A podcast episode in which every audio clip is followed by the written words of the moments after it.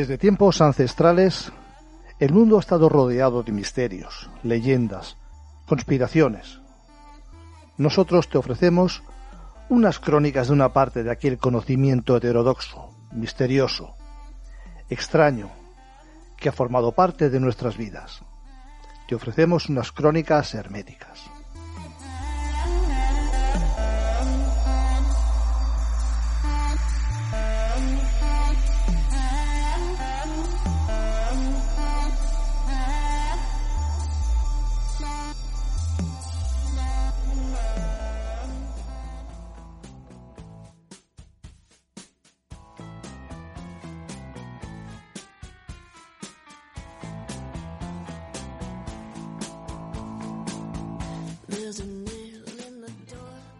Todos y a todas, bienvenidos, bienvenidas un día más, un programa más y en este caso un año más a Crónicas Herméticas. Empezamos año, ya estamos en el año 2023 y aprovecho para desearos a todos y cada uno de los que nos escucháis que este sea un gran año para vosotros y que como siempre se suele decir, que sea un punto de inflexión para conseguir ser un poquito más felices, si cabe, que el año anterior. Nos encontramos en fechas en que las redes sociales acaparan mucha importancia, ya que a través de ellas nos felicitamos y nos deseamos lo mejor, aunque en ocasiones nos ponemos en contacto o recibimos los parabienes de personas en las que todo un año ni siquiera habíamos hablado. Ya los más jóvenes ni siquiera saben que hace unos años lo hacíamos con unas graciosas postales escritas a mano y que con un sello mandábamos por correo. Un correo que algunas veces llegaba tarde a destino, aunque hubiéramos calculado mandarlas con suficiente antelación. Ya sé que lo hemos dicho muchas veces, las redes sociales nos han cambiado la vida para bien y para mal de un modo drástico. Hoy en particular me gustaría referirme al odio que se respira en gran parte de dichas redes. En mi vida me he encontrado con personas de todo tipo. Me he cruzado con muy buena gente, pero la verdad es que también me he encontrado con muchas por decirlo así, malas personas. Pero realmente me siento incapaz de odiar a nadie. Puedo estar cabreado con una persona o situación en un momento determinado, pero son cabreos momentáneos. Al mismo tiempo, soy totalmente incapaz de odiar a nadie. No me gusta estar constantemente calentándome la cabeza con cosas que me hacen enfadar y sentirme mal. Eh, considero, tal vez esté equivocado, pero así como pienso, que no merece la pena darle vueltas y vueltas a ciertas cosas como si fuese un hámster en una rueda, alimentando la controversia en la mente. Cosas que van emponzoñando el cerebro y que hacen vivir a la persona en cuestión en un eterno estado de odio hacia algo o alguien. Pero en las redes sociales el odio siempre está presente.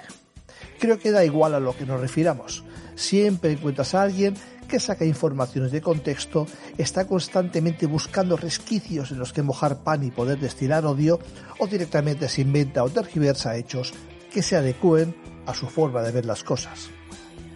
Es odiar por sistema. La mayoría de las veces me da la impresión de que lo que tanto odian ni siquiera han dedicado cinco minutos de su vida a intentar comprenderlo. Y están constantemente atacando en las redes, Creo sinceramente que uno es más feliz sin estar constantemente dándole tanta importancia a cosas que a menudo ni siquiera están en nuestras manos.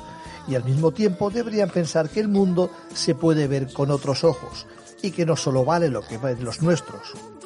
Popularmente se suele hablar de ponerse los, en los zapatos de otro cuando nos ponemos mentalmente en la posición de la otra persona con el fin de comprenderla quién sabe lo que podríamos mejorar si practicáramos esto un poco más. Aún así, a los que les gusta odiar y mantener el ceño fruncido, también les deseamos que tengan un feliz año nuevo. Y personalmente, les diría una famosa frase de Herbert Hubbard que dice, no te tomes la vida tan en serio, de todas formas, no saldrás vivo de ella. Y ya que hablamos de odio, en el primer programa de este año vamos a tener una interesante charla con Susana sobre la cultura de la cancelación. Un movimiento que de alguna manera utiliza ese odio como detonante para el ataque a, como por ejemplo, algunas marcas, artistas y otras cuestiones que son, por decirlo así, boicoteadas por principalmente los usuarios de redes sociales. después seguiremos con un caso muy interesante de la mano de Daniel García. Hablaremos de un misterioso caso acaecido hace 123 años en el famoso faro escocés de las Islas Flannan. Y por último, Israel Gracias nos traerá un interesante repaso a dos casos espeluznantes, donde los protagonistas de las historias son los edificios. Comenzamos.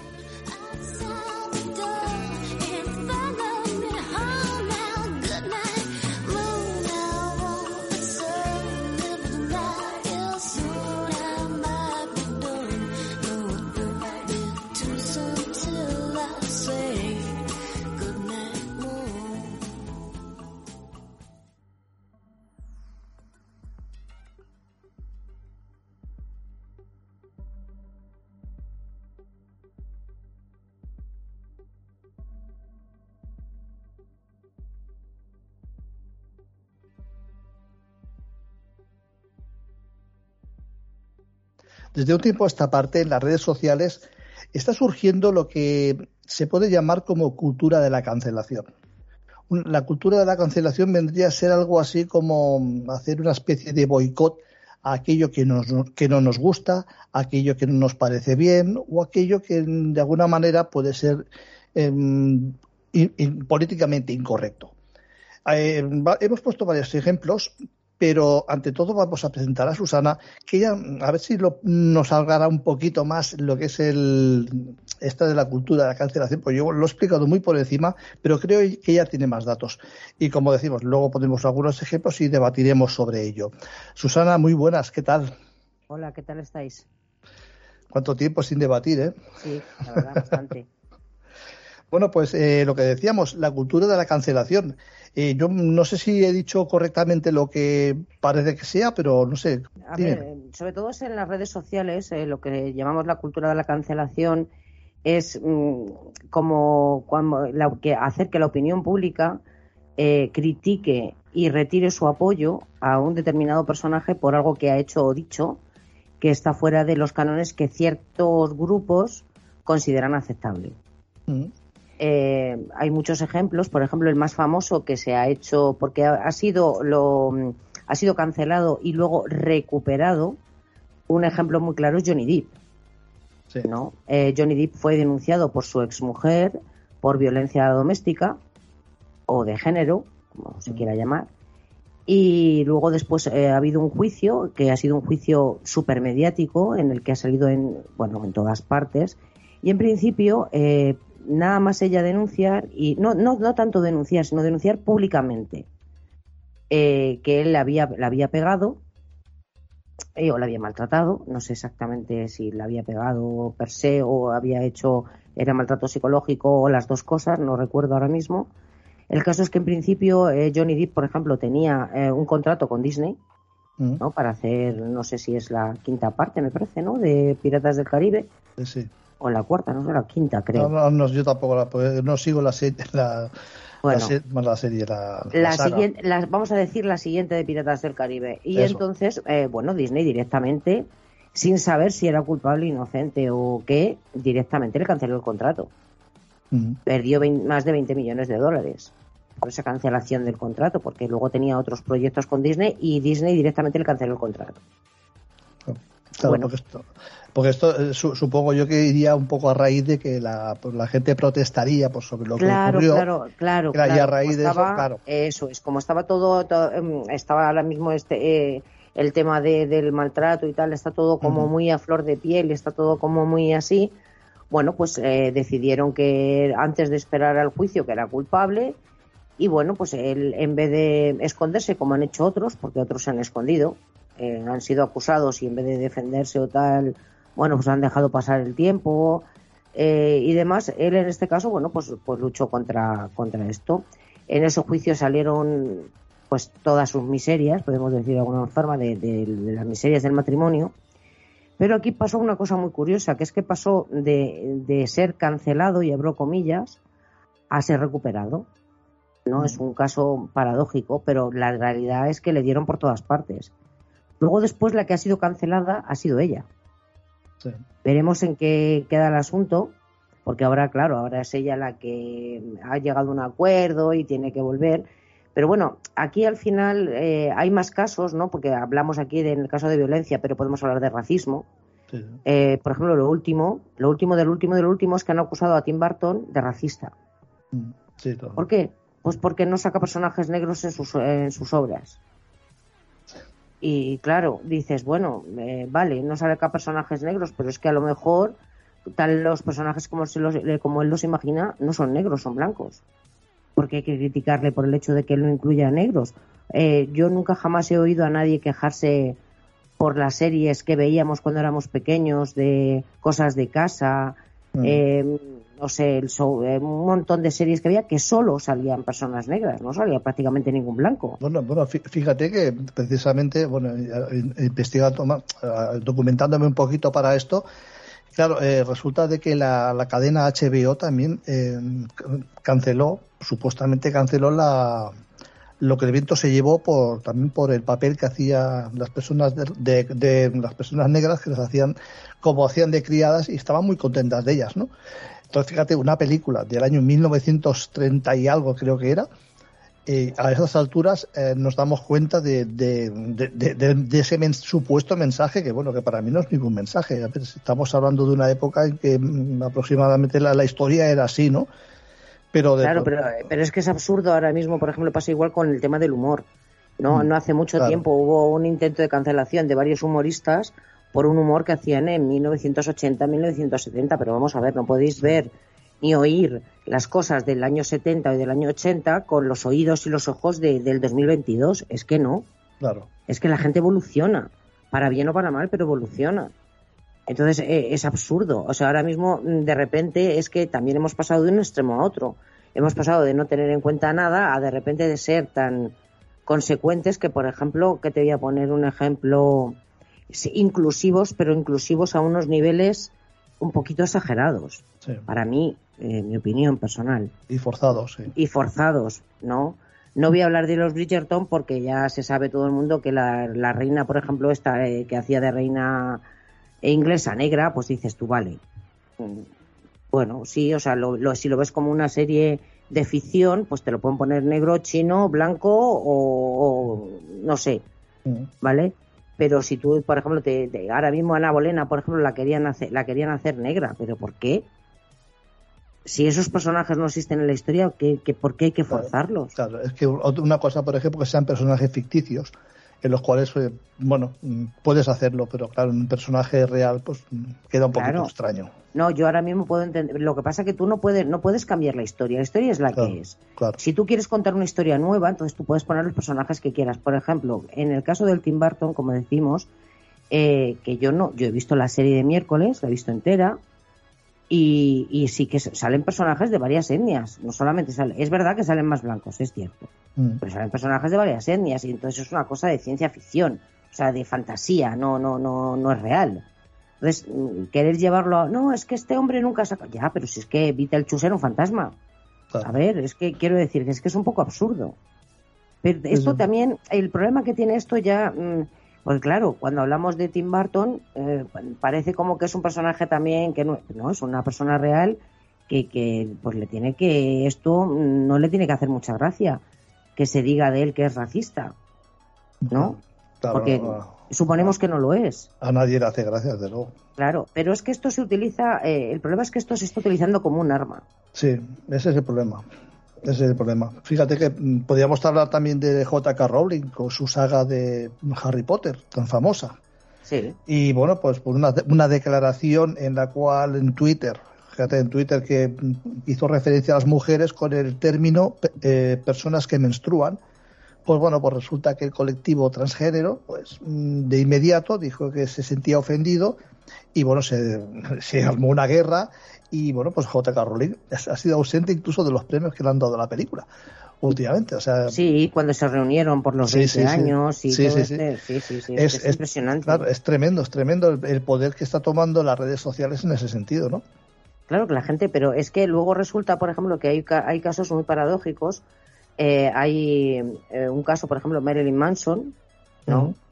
Eh, fue denunciado por una pareja suya que empezó contando su historia y sin mencionarle a él, sin decir que era él, ¿no?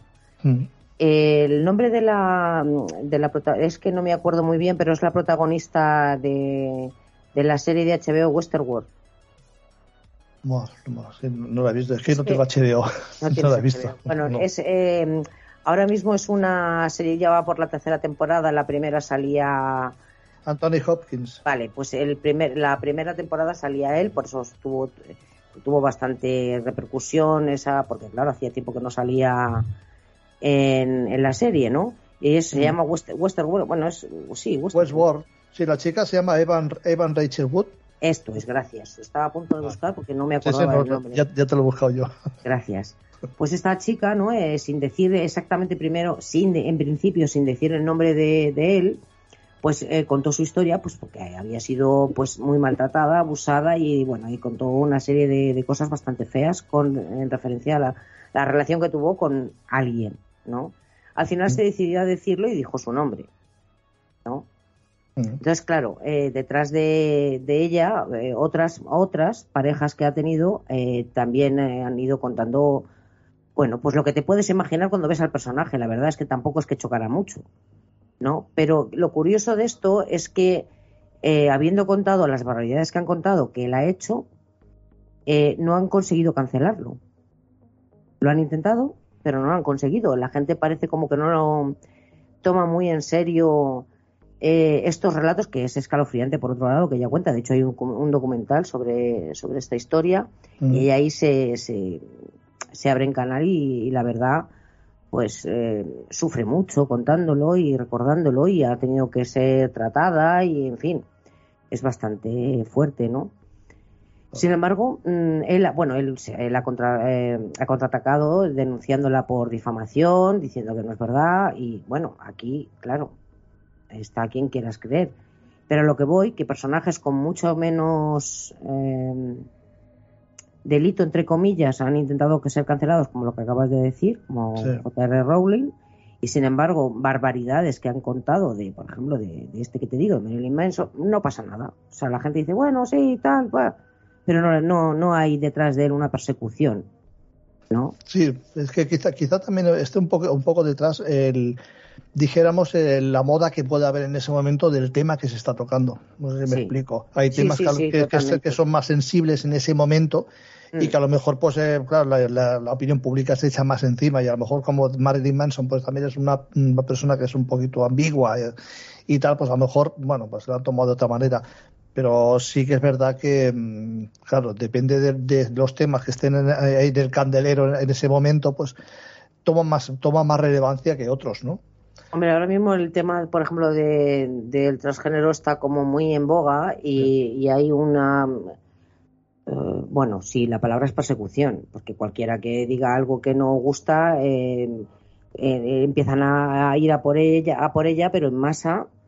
Y todo el mundo se pone de acuerdo y sale en todas partes y lo critican y es lo peor de lo peor y en fin, es como muy tal. Ahora mismo el, último ejemplo que te, que, te puedo poner y seguramente lo habrás oído es lo de Pablo Motos, el tema del machismo. Sí, ¿No?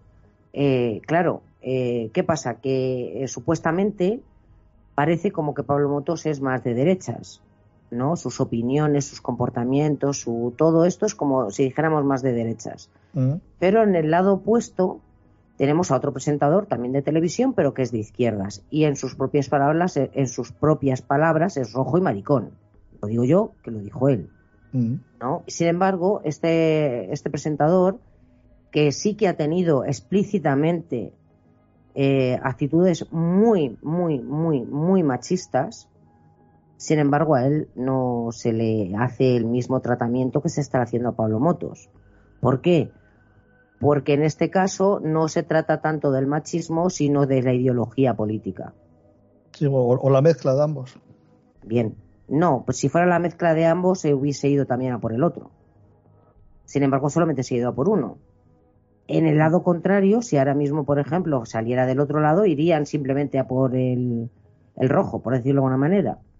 Dependiendo de quién inicie la campaña, no sé si me explico lo que quiero decir. O sea, si tú persigues a alguien, por ejemplo, por ser machista, pues los puedes meter a los dos, da igual es su ideología política, si son machistas o machistas. ¿vale? Mm. Pero si solamente metes a uno porque es machista, pero su ideología es la que a ti no te conviene, eso es un poco sesgado, por no decir mucho sesgado. Ya, los dos son machistas, mete a los dos. Ya, eh, pero es, lo que decíamos un poco antes fuera de micro, ¿no? Que quién, quién es el que juzga. Eh, el, qué es lo que se puede o no se puede decir. Yo en principio yo creo la libertad de expresión y yo creo que se puede deber y se debe decir todo, se decir las cosas. Pero claro, que, haya ciertas cosas que, que, a mí no me gustan, oye, pues mira, hay muchas cosas que yo oigo y no me gustan y lo que hago pues es no oírlas. claro, exactamente. cuando, lo que no, puedes, interesa, claro, lo que no puedes es prohibir lo que a ti no te guste, porque si hiciéramos todos lo mismo, seguramente no oiríamos absolutamente nada.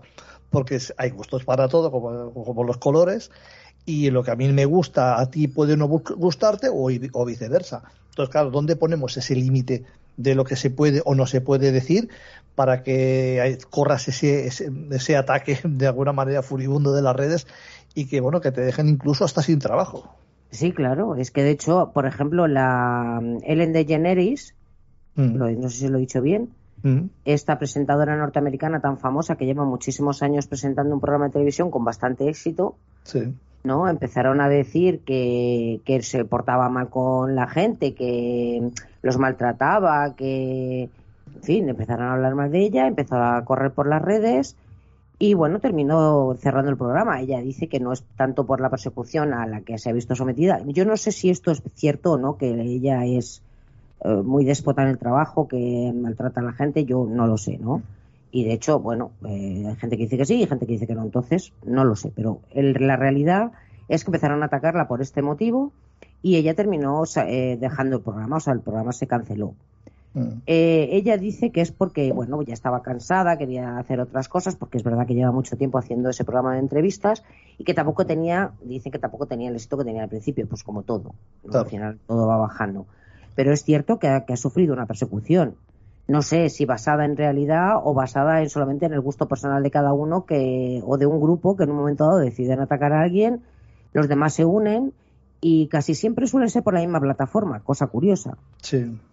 Sí, es, que, es, que, Twitter es la... Es un vertedero. Sí, sí, Twitter es, la, es, un generador de odio muchas veces. Sí, totalmente. Yo no he leído las cosas más horrorosas que yo he leído, las he leído en Twitter. Sí, y oído. sí, sí. O sea, eh, ahora mismo muchas veces dices, pero bueno, ¿cómo una persona puede...? Porque claro, no es lo mismo decir algo así de a bote pronto, que te sale solo, que para escribirlo tienes que coger, tienes que poner, eh, darle a la plumita y luego darle al dedito. O sea, que tienes que pensar lo que escribes, no es que te sale solo así y, se lee cada cosa, que es que es alucinante. Que no es aquello que te pillan en caliente, ¿no? Esto es.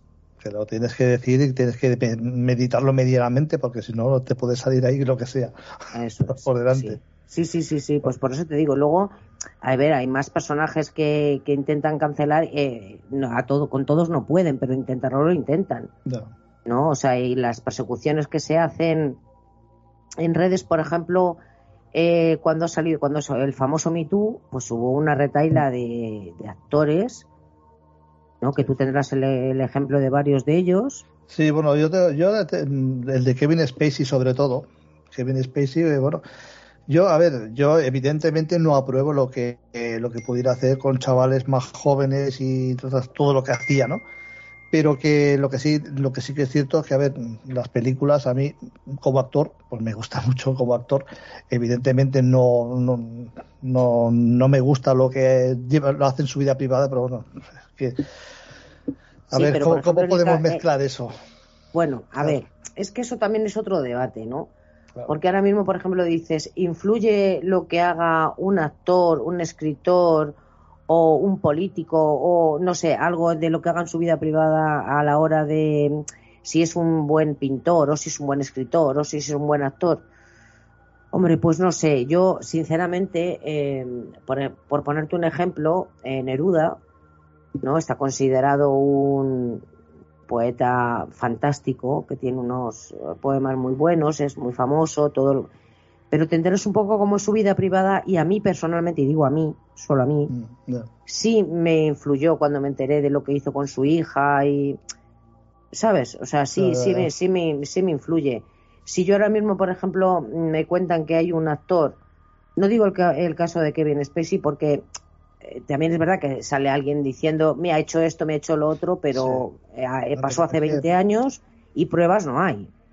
es, que, tienes que hacer un acto de fe. Es que eso es lo que te iba a decir. Este, este hombre, bueno, pues tuvo un, ese presunto abuso, que no, como tú dices, no hay exactamente pruebas del hecho de que haya salido absuelto. Eh, y, ahora empieza a volver a trabajar otra vez. Pero bueno, la serie, la serie está de House of Cards, que era una serie que tenía muchísimo éxito, bueno, lo echaron de, forma fulminante. Le borraron, ¿no? Y, borraron, Y, borraron su cara en una película. Sí, sí. Imagínate. Sí. Y claro, insisto, insisto que, que no, yo no, evidentemente no apruebo ese comportamiento, pero no sé, no sé, es, es complicado, es complicado porque a veces cuando intentas mm, parece que estés intentando justificar, ¿no? Que bueno, una cosa no quita la otra. A ver, yo como actor estamos hablando de una cosa, como persona estamos hablando de otra. Evidentemente, lo repito otra vez, yo no apruebo para nada el, su, ese comportamiento, su supuesto comportamiento, pues de, hecho, como decimos, no ha sido procesado. Pero a mí como actor, claro, mm, a mí, a mí como actor siempre me ha encantado. Ha hecho un montón de películas, sobre todo en American Beauty, en, en, en, Seven también estuvo, estaba genial. Y bueno, pues mm, no sé, no sé, me parece que es. Sí, el otro día cuando estabais hablando, Dani, tú de, sobre él, ¿no? Sí. yo lo pensé y dije, claro, es que, a ver, es un, es un muy buen actor, eso no hay quien se lo quite. Pero la realidad es que cuando le atacan de esta manera, ¿no? Eh, vamos a suponer que sea verdad, ¿no? Si alguien, por ejemplo, bailo y un grupo de gente de forma mm, individual, pues no, pues no me gusta lo que hace este hombre, yo lo voy a dejar de ver. Pero es que eh, cuando pasa una cosa de estas, los ataques son organizados. Claro, ahí está. No, que es donde, donde radica la, la historia. Cuando deciden que a alguien no les interesa por X o por B, eh, el ataque es organizado. No, no es una, un grupo de personas que, como estamos hablando nosotros, que comentamos sobre el tema. No, no, no, no, es otra cosa. Y de verdad que, que consiguen hacer, pues consiguen cerrar programas, consiguen quitar gente, consiguen quitarle contratos a personas. O sea, la cosa no es una tontería de, de cuatro chicos que se dedican a criticar, no. No, no, no, está bien organizado, sí, sí. Exacto, está bien organizado. Para que grandes compañías consigan a un, a un, actor de este nivel echarlo, pues tiene que estar, tiene que estar muy bien organizado. Y también tengo otro ejemplo, que este, este bueno, esta, esta mujer estaba hablando de los republicanos, que comparaba, eh, comparado también en, creo que fue en Instagram, comparaba ser republicano en, ahora mismo en Estados Unidos con ser judío durante el nazismo. Esa mujer es eh, Gina Carano, no sé, seguramente por el nombre no te suena, no sé si has visto de, Mandalorian. Sí, sí, sé quién es. Sabes quién es, ¿no? Aquí la chica luchadora que es, em, a ver lo que decimos, si hay alguien especial para, para hacer ese papel es ella. Es Totalmente. Que, es que ese papel le caía genial. Y es lo que decíamos antes, eh, lo de la, inclusión. Eh, no hace falta incluirla como mujer ni como nada porque es una, es una, actriz perfecta para ese papel. Eh, sin embargo, también ha sido borrada y echada de Disney precisamente por ese comentario. Que, que, mm, claro, le ha podido sentar mal a mucha gente, pero no sé, no sé hasta, hasta qué punto, eh, no sé, todos mm, en algún momento podemos decir alguna algo, no sé, medianamente inconveniente y bueno, no sé si por eso nos tendrían que echar a todos del trabajo, porque aquí quien más, quien menos, eh, todos, todos, todos en algún momento soltamos una de esas. Pero mira, por ejemplo, te voy a poner, te voy a poner un ejemplo, eh, no sé si llamarle absurdo, no sé, lo mismo como aquí nos ofendemos a la mínima. Tú mm. sabes esos dibujos de la Warner Bros. de que es una especie que es como una mofeta, eh, que se llama Pepe, eh, Pepe Lee Peewee. Bueno, sí, da igual. Son unos dibujos. Creo que sí. Sí, son bastante antiguos. Son uno es como una mofeta y, bueno y va persiguiendo a una gata que no hace más que apartarle porque no porque ella es una gata y él es una mofeta. No quiere cuentas. ¿No? Bueno, pues ha sido mm, catalogado como para retirar los dibujos porque lo catalogan de acosador. Sí. Dibujos animados. Es que me acuerdo, me acuerdo, me acuerdo perfectamente. Siempre se, siempre se escondía de, la mofeta esa, sí. Sí, o sea, ¿sabes? El, el Speedy González, pues igual. ¿no? Que como tiene, le ponen con acento mexicano, pues bueno, que, es ofensivo y que. claro, claro, es que, es que precisamente a eso, voy. Es que si te pones a analizar todo lo que sale por televisión, a todos le puedes encontrar alguna cosa. No, claro, claro. A, todo, ¿eh? A todo le puedes encontrar algo que a, que alguien pueda no gustarle. Pero claro, de ahí a tener el poder de, bueno, ya te digo, de cancelar series, de echar a, gente de su trabajo porque no te gusta lo que lo que pueda representar, porque a lo mejor son actores que, no sé, que, a lo mejor en la película están haciendo un papel que también ha ocurrido. Yo me acuerdo con, con JR, por ejemplo, en Dallas. El hombre estaba haciendo un papel y el hombre, eh, es que yo creo que hasta le pegaban por la calle. Porque lo sí, bueno, eh, no, no, pero es que eso pasa, la gente confunde lo, que ve en la lo que ve en la televisión o en el cine con la realidad. Claro. Mira, tengo otro ejemplo que es que no puedo dejar de pasarlo. Los teleñecos. Ajá. ¿Vale? Eh, la cerdita Peggy. Sí. Bueno, pues también lo han intentado porque decían que su personaje que promovía la violencia con referencia a su relación con la rana Gustavo. Es que ya, vamos a ver. ¿Sabes? O sea, son cosas que es que dices, bueno, ya nos estamos pasando. Es que el, la gente jovencilla se, se, se, molesta cuando dicen, no, son la generación de cristal. No, pero, pero a ver, es que os molesta todo. Y bueno, también el, el, hablando de dibujos animados, de los Simpsons, el Apu, a la puta también, también lo han quitado de la serie porque, bueno, porque les parecía que se, que, que era un, una, un papel demasiado, no sé, demasiado denostante para los, la, gente de, de, Pakistán y todo, de la India. No lo sé, es que yo creo que estamos rizando el rizo de tal manera ya que... Seguimos con los niños. Peppa Pig ha, habido, ha habido padres y asociaciones de padres que se han juntado para pedir que cancelen los dibujos de Peppa Pig porque dice que, fomenta la desobediencia y los malos modales. Que sí, que a lo mejor, escúchame, como no lo he visto nunca, a lo mejor tiene razón. Pero Yo tampoco lo he visto, pero no sé, me, parece absurdo. Eh, que son cosas que, que, que, es lo que te digo, que llegan a. O sea, hay, hay dos partes, ¿no? Una parte está la parte, bajo mi perspectiva, absurda, como esto que te digo de los teleñecos, que digan, no, es que no se puede, los teleñecos hay que cancelar a la cerdita Peggy porque fomenta la violencia en su relación con la rana Gustavo. Pero vamos a ver, es que una, una cerdita es, se viste de rosa y se pone un collar de perlas y el pelo largo, ¿no? Y, tiene una relación con una rana que habla y tiene su mismo tamaño, vamos a partir de ahí. Es ciencia ficción, no, no, no es real, entonces. Sí, me imagino que debe, debe andar por los estereotipos, ¿no? Pues, los estereotipos de, de, cada personaje, pero bueno, es que muy, pero, Claro, pero escúchame, es que ahora mismo estamos hablando de que, de que esos dibujos animados son de generaciones pasadas y resulta que los índices de violencia están ahora muchísimo más altos que estaban antes. O sea, ahora que cuidamos más las formas, ahora que cuidamos más todo, somos muchísimo más violentos que antes por estadística. Yo no digo, ¿sabes? Me refiero eh, por estadística. bueno, quizá, quizá también sea un poco porque ahora hay más, más, más cámaras y más, hay más atención, ¿no? También puede ser, también puede ser. Porque yo me acuerdo en mis tiempos también había lo, suyo, ¿eh? Sí, no, pero a ver, si siempre lo ha habido, pero ahora mismo, por ejemplo, dices, eh, en, en, caso de violencia de género, ¿no? Violencia machista, ¿cuántas personas, cuántas mujeres van muertas en lo que va de año? Pues si te vas a estadísticas anteriores, había menos que hay ahora. o, o, se sabía menos, sí. O se sabía menos, o a lo mejor, pues, lo que estaban hoy. incluidas en estadísticas, sí, puede lo, ser, lo que hoy se considera violencia de género antes no se consideraba, porque, a ver, yo cuando, cuando era niño, yo, a ver, yo veía cosas que no, que digo, bueno, vamos a ver no, pero yo no te estoy hablando hace tanto tiempo, 10 años. Sí, sí, sí, sí, pero me vengo a referir que, por ejemplo, hay un, había, hay un anuncio muy famoso de, del coñac fundador que, bueno, que, el marido le mete una galleta a la mujer. Es un anuncio publicitario ¿eh? del ¿Ah, coñac, del coñac, sí. Y le mete un galletón a una mujer. Y en aquel momento aquello, a ver, no es que se considera normal, pero bueno, no tampoco era anormal como es ahora, ¿no?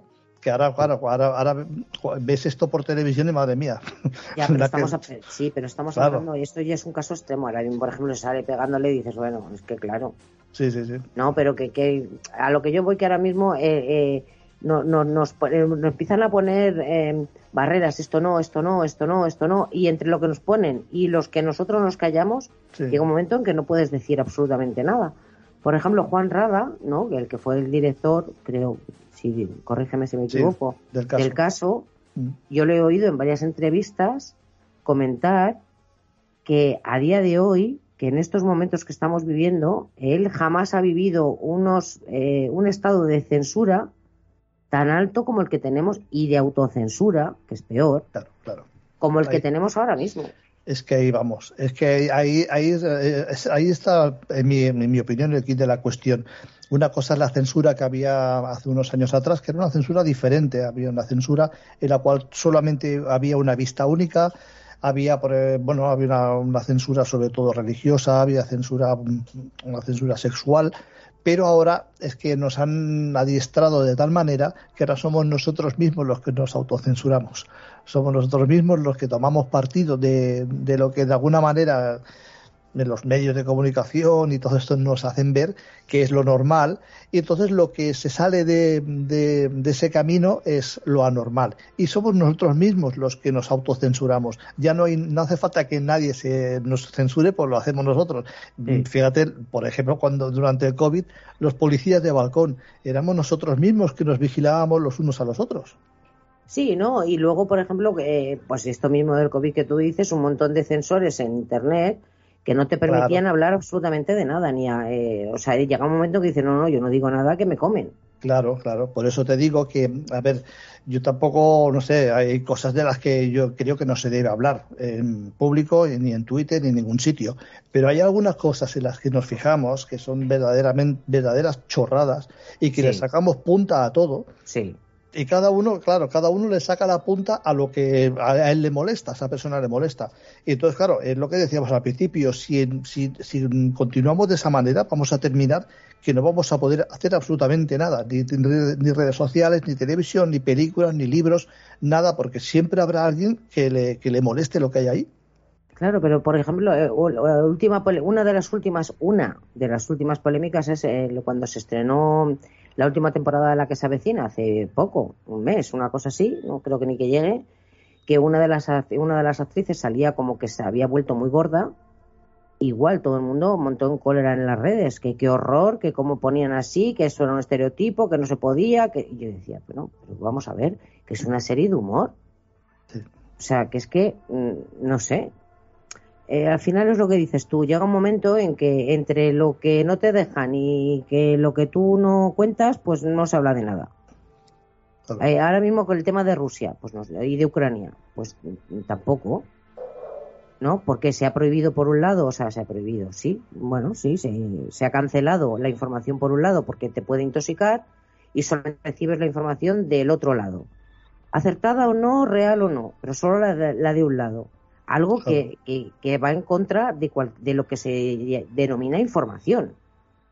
Totalmente, claro. Claro, porque tú eh, se supone que eres una persona mm, coherente, que cuando, tú cuando escuchas sabes lo que estás escuchando y supuestamente si lo que estás escuchando no te convence, pues buscarás más información, pero si solo recibes información de un lado, no es información, es propaganda. Claro.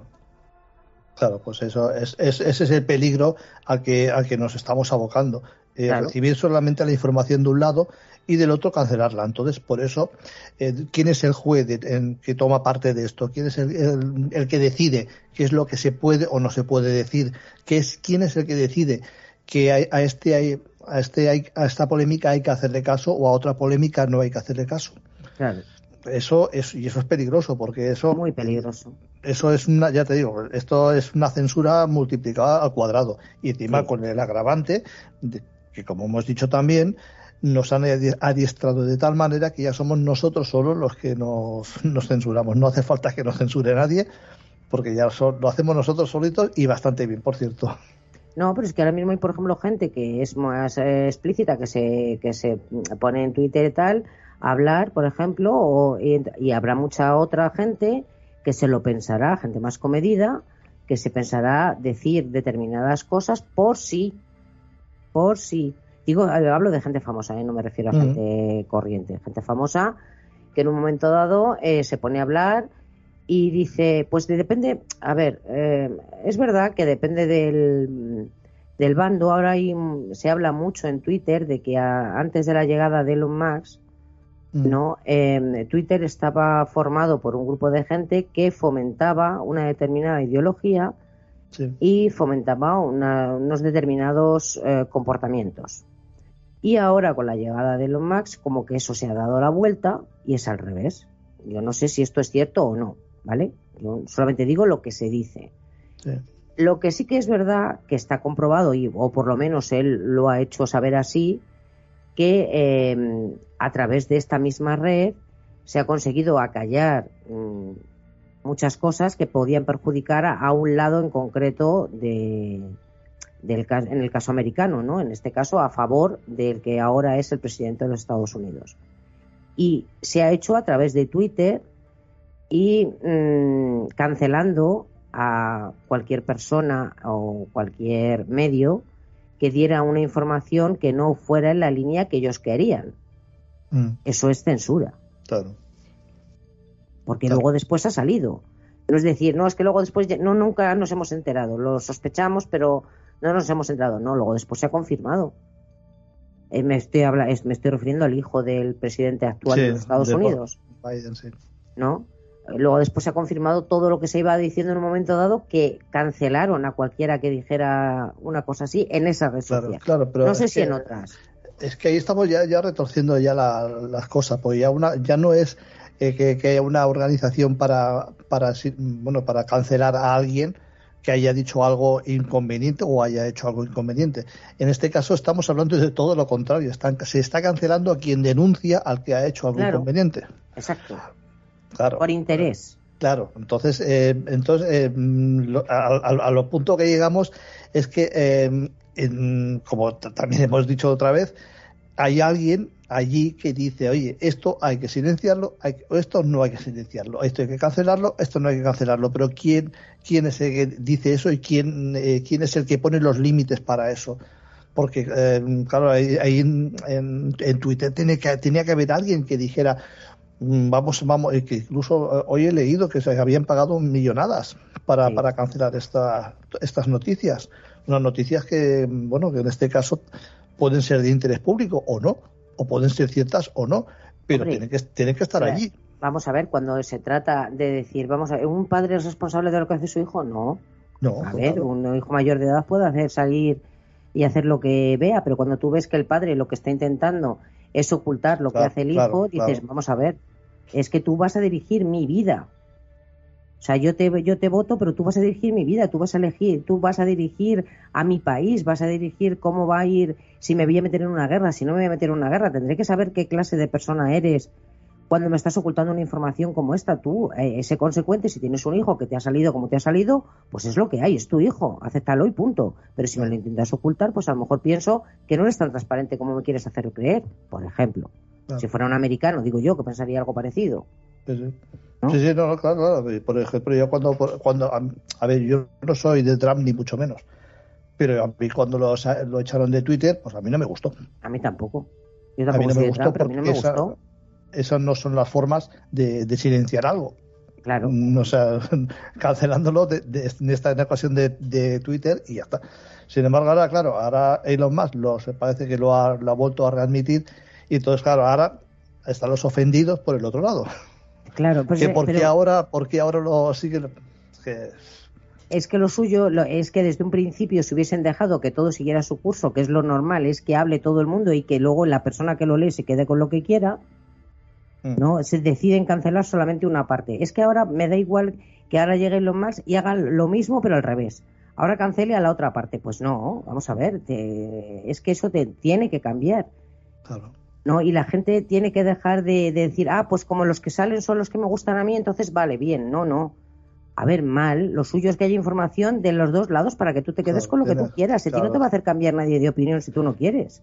Ese es el problema. Ese es el problema que tenemos una polarización muy grande de la población. cada vez más. ¿eh? cada vez más polarizados y, bueno, de alguna manera estamos dirigidos. No voy a decir que haya alguien detrás, ni una organización, ni ningún gobierno en la sombra. No sé, no sé exactamente quién quién o qué, decide eso, pero que estamos muy polarizados y cada vez más, y eso está clarísimo. Y, solamente vemos lo que queremos ver, no nada más. Pero, a ver, siempre, yo siempre digo lo mismo, es que el hecho de polarizarnos es tan fácil como que mientras nos estamos enfrentando al de enfrente no miramos al de arriba, ni más ni menos. Claro. Y entonces e interesa tenernos polarizados por esto mismo, porque mientras nos enfrentamos los unos a los otros, no miramos al que de verdad tiene la culpa de lo que nos está sucediendo. Y somos más débiles. Esto es somos más débiles, más manipulables, porque, bueno, de, hecho está, clarísimo que se nos puede manipular muy fácilmente y se nos puede llevar por donde queramos. Sí, sí, cualquier noticia, cualquier noticia que veas eh, al día siguiente la pueden, la pueden dar la vuelta y lo que ayer era malo hoy es bueno. Sí, sí, sí. Y se ve constantemente, sobre todo en política, se ve constantemente. Así es. Ay, Susana, qué, qué esto de las redes sociales es muy mola, mucho. Perdón. Y bueno, esto debería servir para unirnos y a veces me, da la sensación de que nos separa más que nos une, pero bueno. Totalmente. ¿Qué le vamos a hacer? lo dejamos aquí ya, ¿no? Sí. o, quieres añadir algo más? No, no, ya está. Si es que podíamos, a ver, es que esto, como decía, que podemos seguir y seguir y poner más ejemplos y más, pero al final la conclusión ya le hemos dado. Sí, Eso, es lo que decíamos antes también fuera de micro, que más que casos, que bueno, casos hay muchísimos, se nos han pasado seguro que mil casos, y hay youtubers, hay, bueno, los youtubers de, Andorra, mm. que por, el hecho de haber sido Andorra también hay mucha gente que los ha penalizado por eso. Bueno, hay muchísimos ejemplos, pero bueno, es que vamos a redundar a lo mismo, que quién, pone las líneas que hay, que cruzar tanto a un lado como a otro y, y por qué somos tan, tan tontos de dejarnos que nos manipulen de tal manera que nos autocensuremos nosotros mismos. Ahí está. En fin, eh, Susana, pues ha sido un placer como siempre. Espero que no tardemos tanto en tener otra tertulia. Eso. Vale, pues un placer como siempre. Un saludo y pues hasta otro día. Hasta luego. El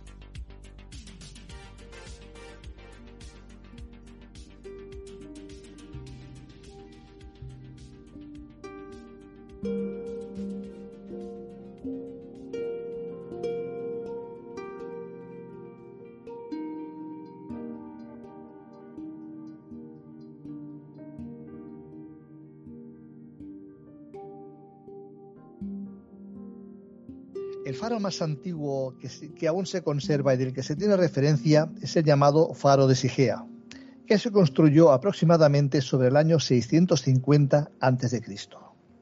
Está situado en la desembocadura del Nilo y frente a la ciudad de Alejandría, en la isla de Faros. Pero hablando de Alejandría, posiblemente uno de los faros más famosos sería precisamente el faro de Alejandría, construido en el año 280 a.C un faro que, según escritos de la época, llegaría a la friolera de 100 metros de altura. Estas edificaciones han sido claves para mantener la seguridad de los barcos y mantenerlos lejos de los arrecifes y rocas costeras.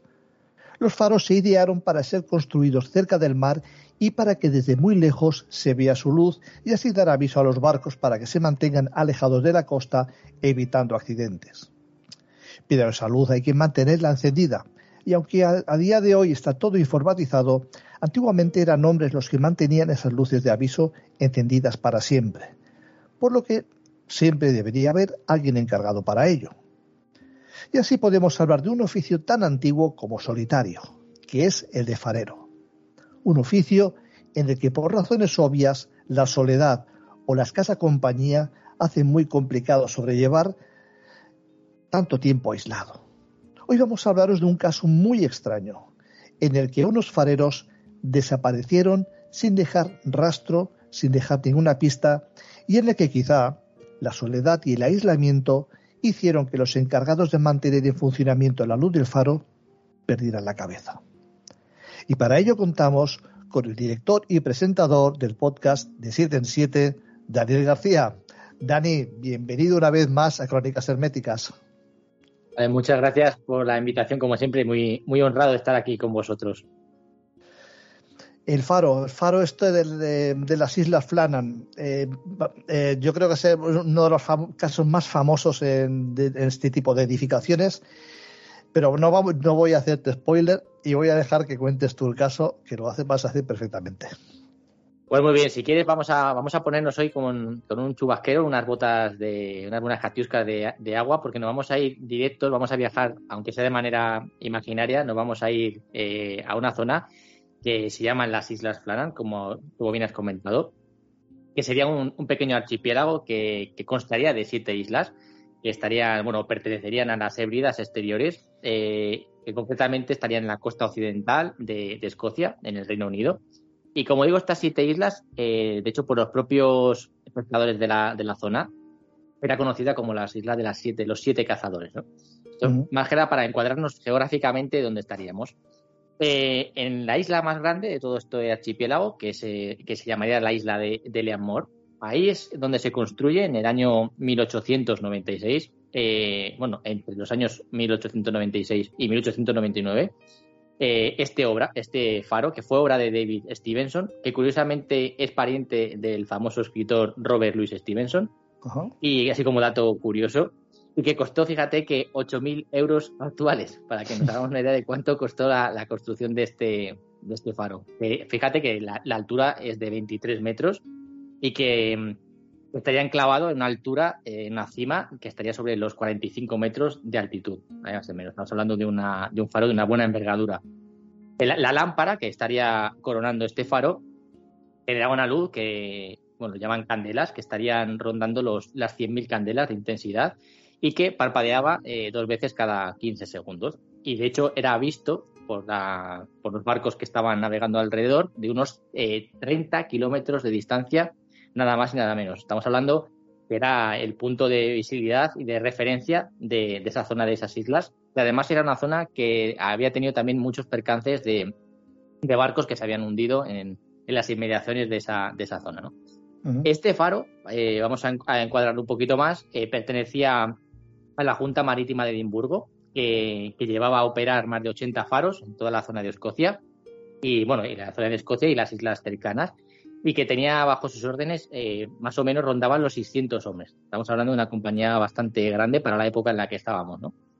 Era una zona más complicada a nivel de comunicación de, radio, no, existía. Eh, de hecho, para comunicarse con la zona más cercana, que era la isla de Luis, que era la que estaba, como digo, pues, perimetralmente un poquito más cercana del resto, eh, había, existía un guardabosques en esa isla.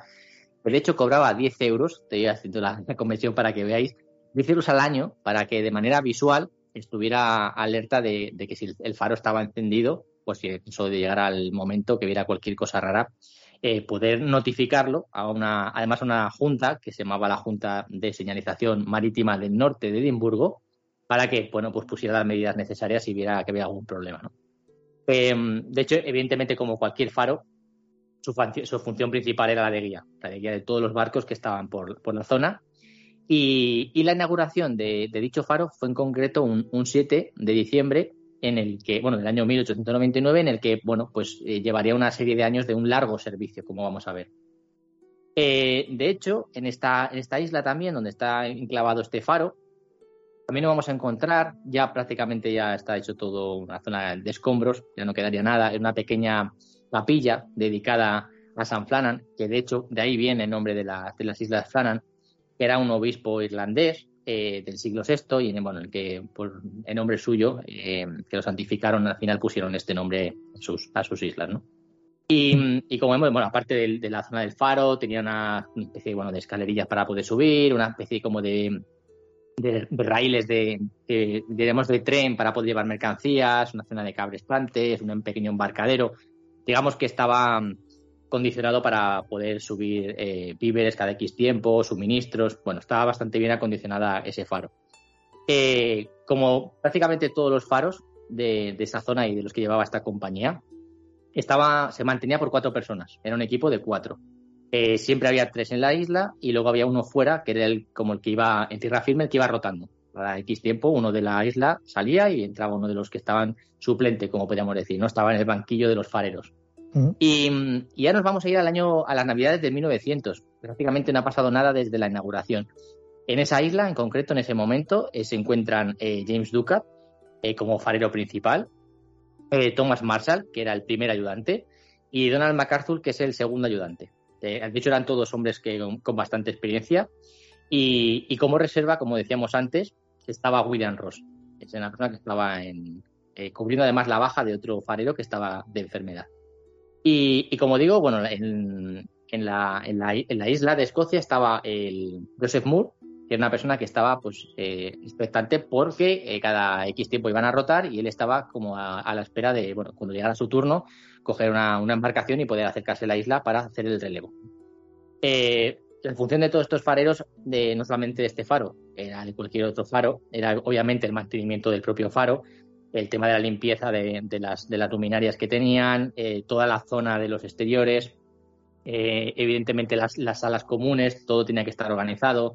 Eh, digamos que bueno, tenían una, serie de, tareas no muy complicadas, pero que eran de una manera pues muy, muy, muy rutinaria, bueno, no era muy complicado, pero bueno, un, trabajo sobre todo sacrificado por el tiempo que pasaban fuera, como bien decías, y en tiempos muchas veces de gran soledad porque ahora tenemos muchos entretenimientos, pero en aquella época hay que pensar que estos hombres en un faro encerrado durante tanto tiempo podría ser un poquito un poco un poco complicado de llevar, por lo menos ahora desde nuestra perspectiva, ¿eh? No sé qué opinas tú. Total, no, no, totalmente, totalmente. Debe ser totalmente estresante.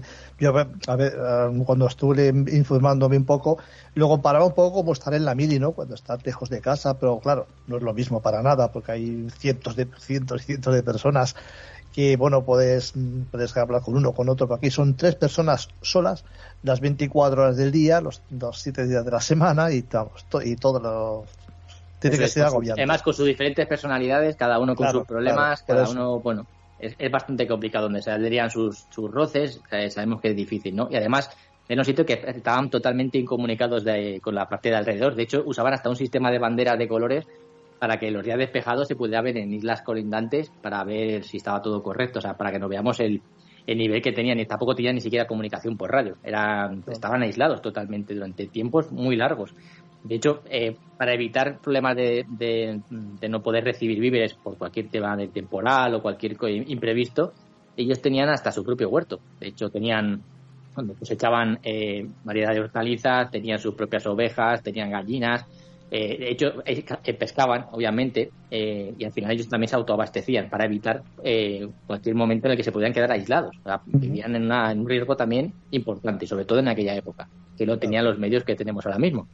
Y ya nos acercamos a una fecha ya candente, que es el 15 de diciembre de 1900, poco más de un año después de su inauguración. O sea, prácticamente recién inaugurado el, el, faro hay un, barco, un barco de vapor, el SS Archer, eh, que es un vapor estadounidense que viajaba de Filadelfia a Leeds y se sorprende porque cuando pasa por la zona se encuentra el faro apagado, no ve ningún tipo de luz y lo que además lo hace bastante peligroso porque mm, esa isla prácticamente se funde con, el horizonte porque no se divisa nada, ¿no? Se quedan bastante sorprendidos y lo que hacen es que tres días después del, viaje que tiene este barco, este, este barco de vapor, que llegaría más o menos entre el 18 y el 19 de diciembre, eh, llegan al, a puerto y lo que hacen es eh, intentar eh, ponerse en, contacto con su naviera, que era la, en concreto la Cosmopolitan Line Streamer, para que a su vez hablaran con la, asociación que estaba encargada de, los, de la gestión de faros de Escocia para dar el toque de alerta que habían visto algo extraño, que no, no funcionaba algo bien o algo estaba ocurriendo en esa isla. Algo pasa extraño en esta notificación porque parece ser que no se llega a producir no llega a recibirse ningún tipo de notificación en esta, en esta sociedad de fareros de Escocia y de las Islas de Man, no llega ninguna, ningún mensaje. No se sabe en qué momento eh, ese comunicado se pierde. No se sabe si es porque no llega la naviera de la Cosmopolitan o la Cosmopolitan no llega a comunicarse con, con, la, con la asociación de faros, pero ese comunicado parece ser que no llega en ningún momento. Lo que, claro, si en un momento de, complejidad no llega ni siquiera eh, la notificación de aviso de, emergencia, pues todo ralentiza muchísimo más todos los actos que vendrían después. De hecho, eh, a la vez que pasa este barco de vapor, por la misma zona pasa otro, otro barco, que era el Fairwind, y se encuentra que también la luz está totalmente apagada, no hay nada, ¿no? Y se quedan bastante sorprendidos por el mismo, por el mismo hecho, y de hecho, cuando llegan a, tierra firme, dan el tono, el, tono de aviso porque ven que hay algo que no, que no cuadra, ¿no? Y de hecho, el 20 de diciembre prácticamente no había pasado nada. Estaba ya prevista la llegada de un barco, el, el Esperus, que era una, como digo, un barquito que llevaría eh, provisiones y, y, de hecho iba a llevar a lo que era el relevo del faro, a esa persona que, estaba rodando para hacer el relevo. Y por las condiciones meteorológicas tuvieron que retrasarlo un poco hasta el 26 de, diciembre por un tema de malas condiciones meteorológicas. Y el capitán, James Harvey, eh, también le extraña lo mismo, ¿no? Cuando llegan a, la isla no se encuentran ni la bandera de bienvenida, no encuentran a nadie que les venga a recoger. Algo ya, ya les empieza a escamar, ¿no? De hecho, hacen señales sonoras con el barco, lanzan una bengala, no se sorprenden porque no, nadie viene a, recibirles. Y, ya se empiezan a, digamos, a ponerse ya con el ojo avizor porque algo no, les cuadra. Y de hecho, Joseph Moore, que se encuentra en el barco, que es el relevo de, esos fareros, eh, dice, ya coge una especie de barquita y se va al embarcadero eh, y se aproxima a la, isla para, desembarcar para ver qué ocurre. Y nada más llegar a, la isla ya se encuentra las condiciones del embarcadero muy, muy mal. Eh, se encuentra como que alguna enorme piedra se ha, desplomado, se han roto la, parte del embarcadero, el, el, cabrestante tampoco se encuentra en buenas condiciones, las barandillas están rotas. Entonces empieza a encontrar un paisaje bastante, bastante desolador, lo que le hace ya ponerse en lo peor. Eh, se encamina por la isla, hace un pequeño recorrido por, el, por la parte más de, exterior del, faro. Se da cuenta que la, puerta de entrada, lo que es el, recinto, como digo, exterior al faro, está cerrada. La abre, pasa, entra al faro, está la puerta también cerrada, cosa que también le llama bastante la atención, porque parece que hay una calma que a la vez es bastante inquieta, porque parece que aparentemente está todo normal eh, entra en la casa y se encuentra, bueno, prácticamente todo en orden. No ve nada, ve que la puerta de la cocina sí que está abierta, que es la única puerta que se han dejado abierta, y, mm, no ve nada anómalo. Ve que hay una, una especie como de, pajarillo que estaría prácticamente, un canario, que estaría prácticamente muerto de, inanición, porque nadie le había estado alimentando. Y aparentemente todo está perfecto, pero no había ni rastro ni de Marshall, ni de Ducat, ni de MacArthur. Prácticamente se, se le había tragado la isla. No sabían exactamente qué había pasado. Y es cuando Joseph Moore regresa al, barco, al Esperus, que le había llevado hasta allí, y informa ya al capitán, a James Harvey, le dice lo que se ha encontrado. Y ya se ponen en, lo peor, mandan a un equipo para seguir inspeccionando con un poco más de, atención, ya que me hayan mandado a, cuatro personas más. Eh, y se encuentran cosas que ya les parecen muy peculiares, ¿no? Las camas se encuentran de los tres hombres totalmente hechas. No hay ningún tipo de, de rastro de que hubieran estado usándolas, está todo muy bien colocadito el fuego de la cocina había estado encendido y se había apagado por falta de combustible. Es decir, se había puesto y en algún momento se ha quedado apagado. El reloj estaba totalmente parado, que también era bastante inexplicable, se había quedado parado en una hora. Y, la mesa de salón se encontraba puesta como si estuvieran preparada para comer, con todos los platos, los cubiertos, que también le llamó mucho la atención. Y, no se encontraron aparentemente nada, estaba todo en perfecto estado de revista, salvo una pequeña una silla que estaba en la cocina, que estaba tumbada. Eso es lo único que le llamó la atención, que venía a ser como si alguien se hubiera eh, levantado de manera rápida de la mesa y hubiera salido corriendo. Aparte de eso, no vieron absolutamente nada. Sí el, caso, sí, el caso es que, eh, claro, cuando uno si te empieza a imaginar qué es lo que pudo ocurrir ahí, pues mm, yo una de las cosas que, que me parece extrañas era que precisamente que las puertas estuvieran cerradas porque cuando uno, por ejemplo, no sé, eh, al ver la silla en el suelo tirada, uno se imagina que se ha levantado, alguien se ha levantado de una forma precipitada, a lo mejor escucha unos gritos o lo que fuera, y claro, cuando uno sale rápido pues a ayudar, pues no se entretiene en cerrar las puertas. No sé si me explico. Mm, claro, entonces me parece un poco mm, no sé, me parece un poco todo extraño, ¿no? O sea, yo no quiero decir lo que, que, haya pasado, porque realmente nadie sabe lo que ha pasado ahí, pero es una, de las, una de las cosas que más me llamó la atención, ¿no? El hecho de que las, estuvieran las puertas cerradas estuviera todo, como bien dice, estaban las camas hechas, estaba la comida en la mesa, estaba todo preparado para, comer. Ver lo del reloj ya mm, creo que lo, tiene una explicación porque me imagino que por aquel entonces no habría relojes de pilas y habría que darle cuerda. Y imagino que de la misma manera que el canario pues no tenía comida ya, pues imagino yo que el, que el reloj se quedaría sin cuerda. No sé, sí, lo que quiere decir que el canario llevaba bastante tiempo ya sí, claro, sin claro. nadie nada. Exactamente. Por eso, que es un por eso. Pero es verdad que había pasado un tiempo bastante importante, porque como cuando luego en, en la, bueno, estas personas hacen esta pequeña investigación preliminar y, se vuelven otra vez al barco. Bueno, de hecho se quedan eh, vigilando el barco, hacen las asistencias de lo que tenía que hacer el, equipo que había desaparecido, porque evidentemente alguien se tenía que quedar al cargo del, del, faro. Y el 29 de diciembre desembarca en la, en la isla eh, Robert Murget, que es una más la persona que contrata a los fareros desaparecidos. Y además, de hecho, en una de las entrevistas que le hicieron, dijo que le quedaba la pena porque había sido el último, la última persona que les había estrechado la mano y les había deseado suerte y fue la, única, la última persona que les vio con vida. Y, de hecho, bueno, va, a la isla también, hace también una, investigación, está observando, bueno, a ver qué había pasado por ahí, ve que también el tema de, de, los registros del barco, o sea, del barco del faro, perdón, que deja una especie de cuaderno de bitácora de lo que va ocurriendo en, la zona del, faro de las islas. Ve que la, última entrada pues estaría del día 15 de diciembre, que aparentemente no había nada extraño. El, que de hecho ese 15 de diciembre concuerda en fechas con la del barco que decíamos antes, del barco de vapor que había pasado estadounidense, que había visto que estaba el faro apagado. O sea que en ese, en ese tramo, en ese día 15, algo tuvo que ocurrir en esas horas siguientes porque el faro se apagó, dejó de estar totalmente operativo. Y de hecho el faro estaba perfecto, no tenía ningún tipo de desperfecto y estaba funcional. El problema es que nadie lo había hecho funcionar. Y, luego ven algo en, los diarios. Aquí sí que es verdad que en el tema de los diarios ven algo, hay una serie de información que está escrita, que depende de donde consultes, no le dan mucha fiabilidad. En otros casos sí, dice que a lo mejor se puso incluso esas notas, esas notas a posteriori. Ahí hay una serie de discrepancias bastante extrañas, como para darle más dramatismo a la historia de lo que se contó después.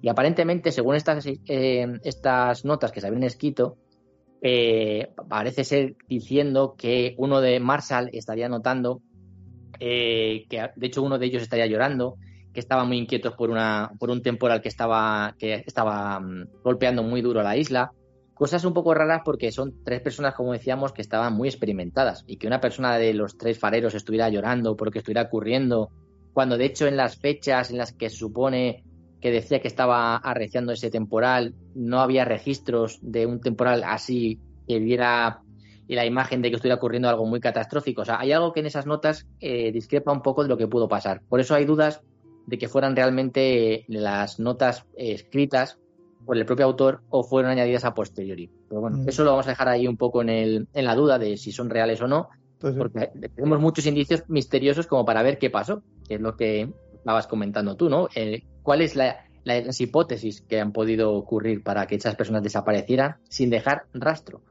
Eh, al parecer, el informe que presenta eh, Murget en, en Edimburgo en el año 1901 hay una, posible explicación que llega él, según a la conclusión, de que los tres habrían salido del faro para asegurar un, cajón de madera que había desaparecido, que no encontraron en la isla, donde estaría el cabrestante, y que parece ser que cuando fueron a asegurar esa zona o a coger esa, esa caja donde estaría el cabrestante, los tres habrían sido engullidos por una ola. Lo que, claro, ahora aquí vienen muchas preguntas que se hace la gente, ¿no? Incluso los propios marineros, propios fareros que estaban envueltos en, en este misterio, decían que era muy extraño, porque primero por normativa que tienen los, en los faros, los tres no pueden abandonar el faro, no pueden dejar, siempre tiene que haber una persona encargada del faro por seguridad. Y ahí se habían saltado todo el protocolo. Luego hay un detalle muy importante, que es el perchero. Fíjate qué, tontería. En el perchero de la, de la propia caseta donde estaban, de la propia casa, había colgado un chubasquero de uno de ellos y unas botas. El resto de la equipación de los otros dos fareros no estaba. Entonces la explicación que da es un poco rara, porque ¿por qué dos de ellos habrían salido totalmente equipados y el tercero se habría dejado las botas y el chubasquero colgados? Si iban a salir a hacer una tarea de mantenimiento a pesar de que estaban infringiendo la, ley, la ley de marítima que estaba impuesta para el tema de mantenimiento de faros. Y ahí vemos una laguna que es muy extraña, y sobre todo con gente muy experimentada. No estamos hablando de gente que hubiera llegado de nuevas. Entonces ya eso ya es un poco sospechoso. Luego hablan también de que a lo mejor uno de los fareros eh, tenía ciertos problemas con el alcohol, habría agredido a los otros dos y luego él se habría suicidado. Cosa también bastante rimbombante porque, de hecho, la gente que conocía a los fareros, las propias familias, decían, lo pusieron en duda que fueran gente que tuviera problemas con el alcohol, o tampoco fueran violentos, no había nadie, ninguno de los tres cuadraba con un perfil que tuviera ese tipo de, ataques.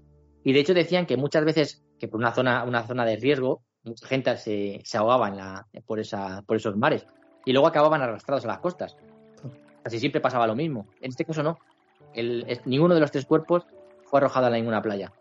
Desaparecieron de la, de la zona. La, cosa es que todo empieza a sumar y cada vez a haber, más dudas, ¿no? Y no hay ninguna respuesta.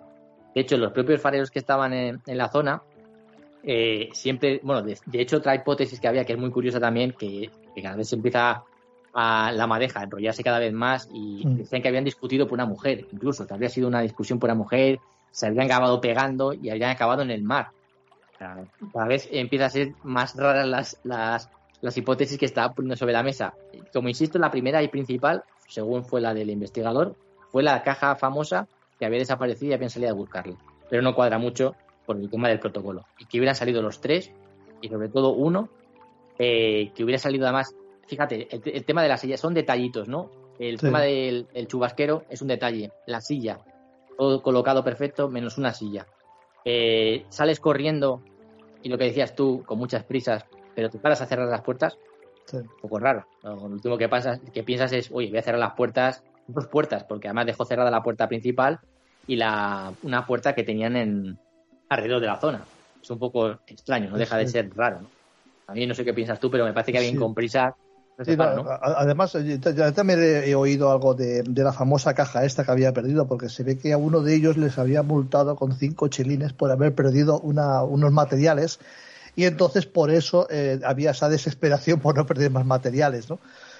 Pero bueno, de todas maneras lo veo un poco, lo veo un poco peregrino porque no sé, cuando eh, pones cinco chelines a jugarte la vida por una caja, no sé hasta qué punto, y además que no es una vida, son tres vidas. no, sé si a lo mejor son dos y hubo otro que fue a ayudarles. Es que no, claro, tenemos muy pocas pistas, tenemos muy pocas pistas, son un poco extrañas las pocas que tenemos y claro, eso da lugar a, desde luego a muchísima confusión.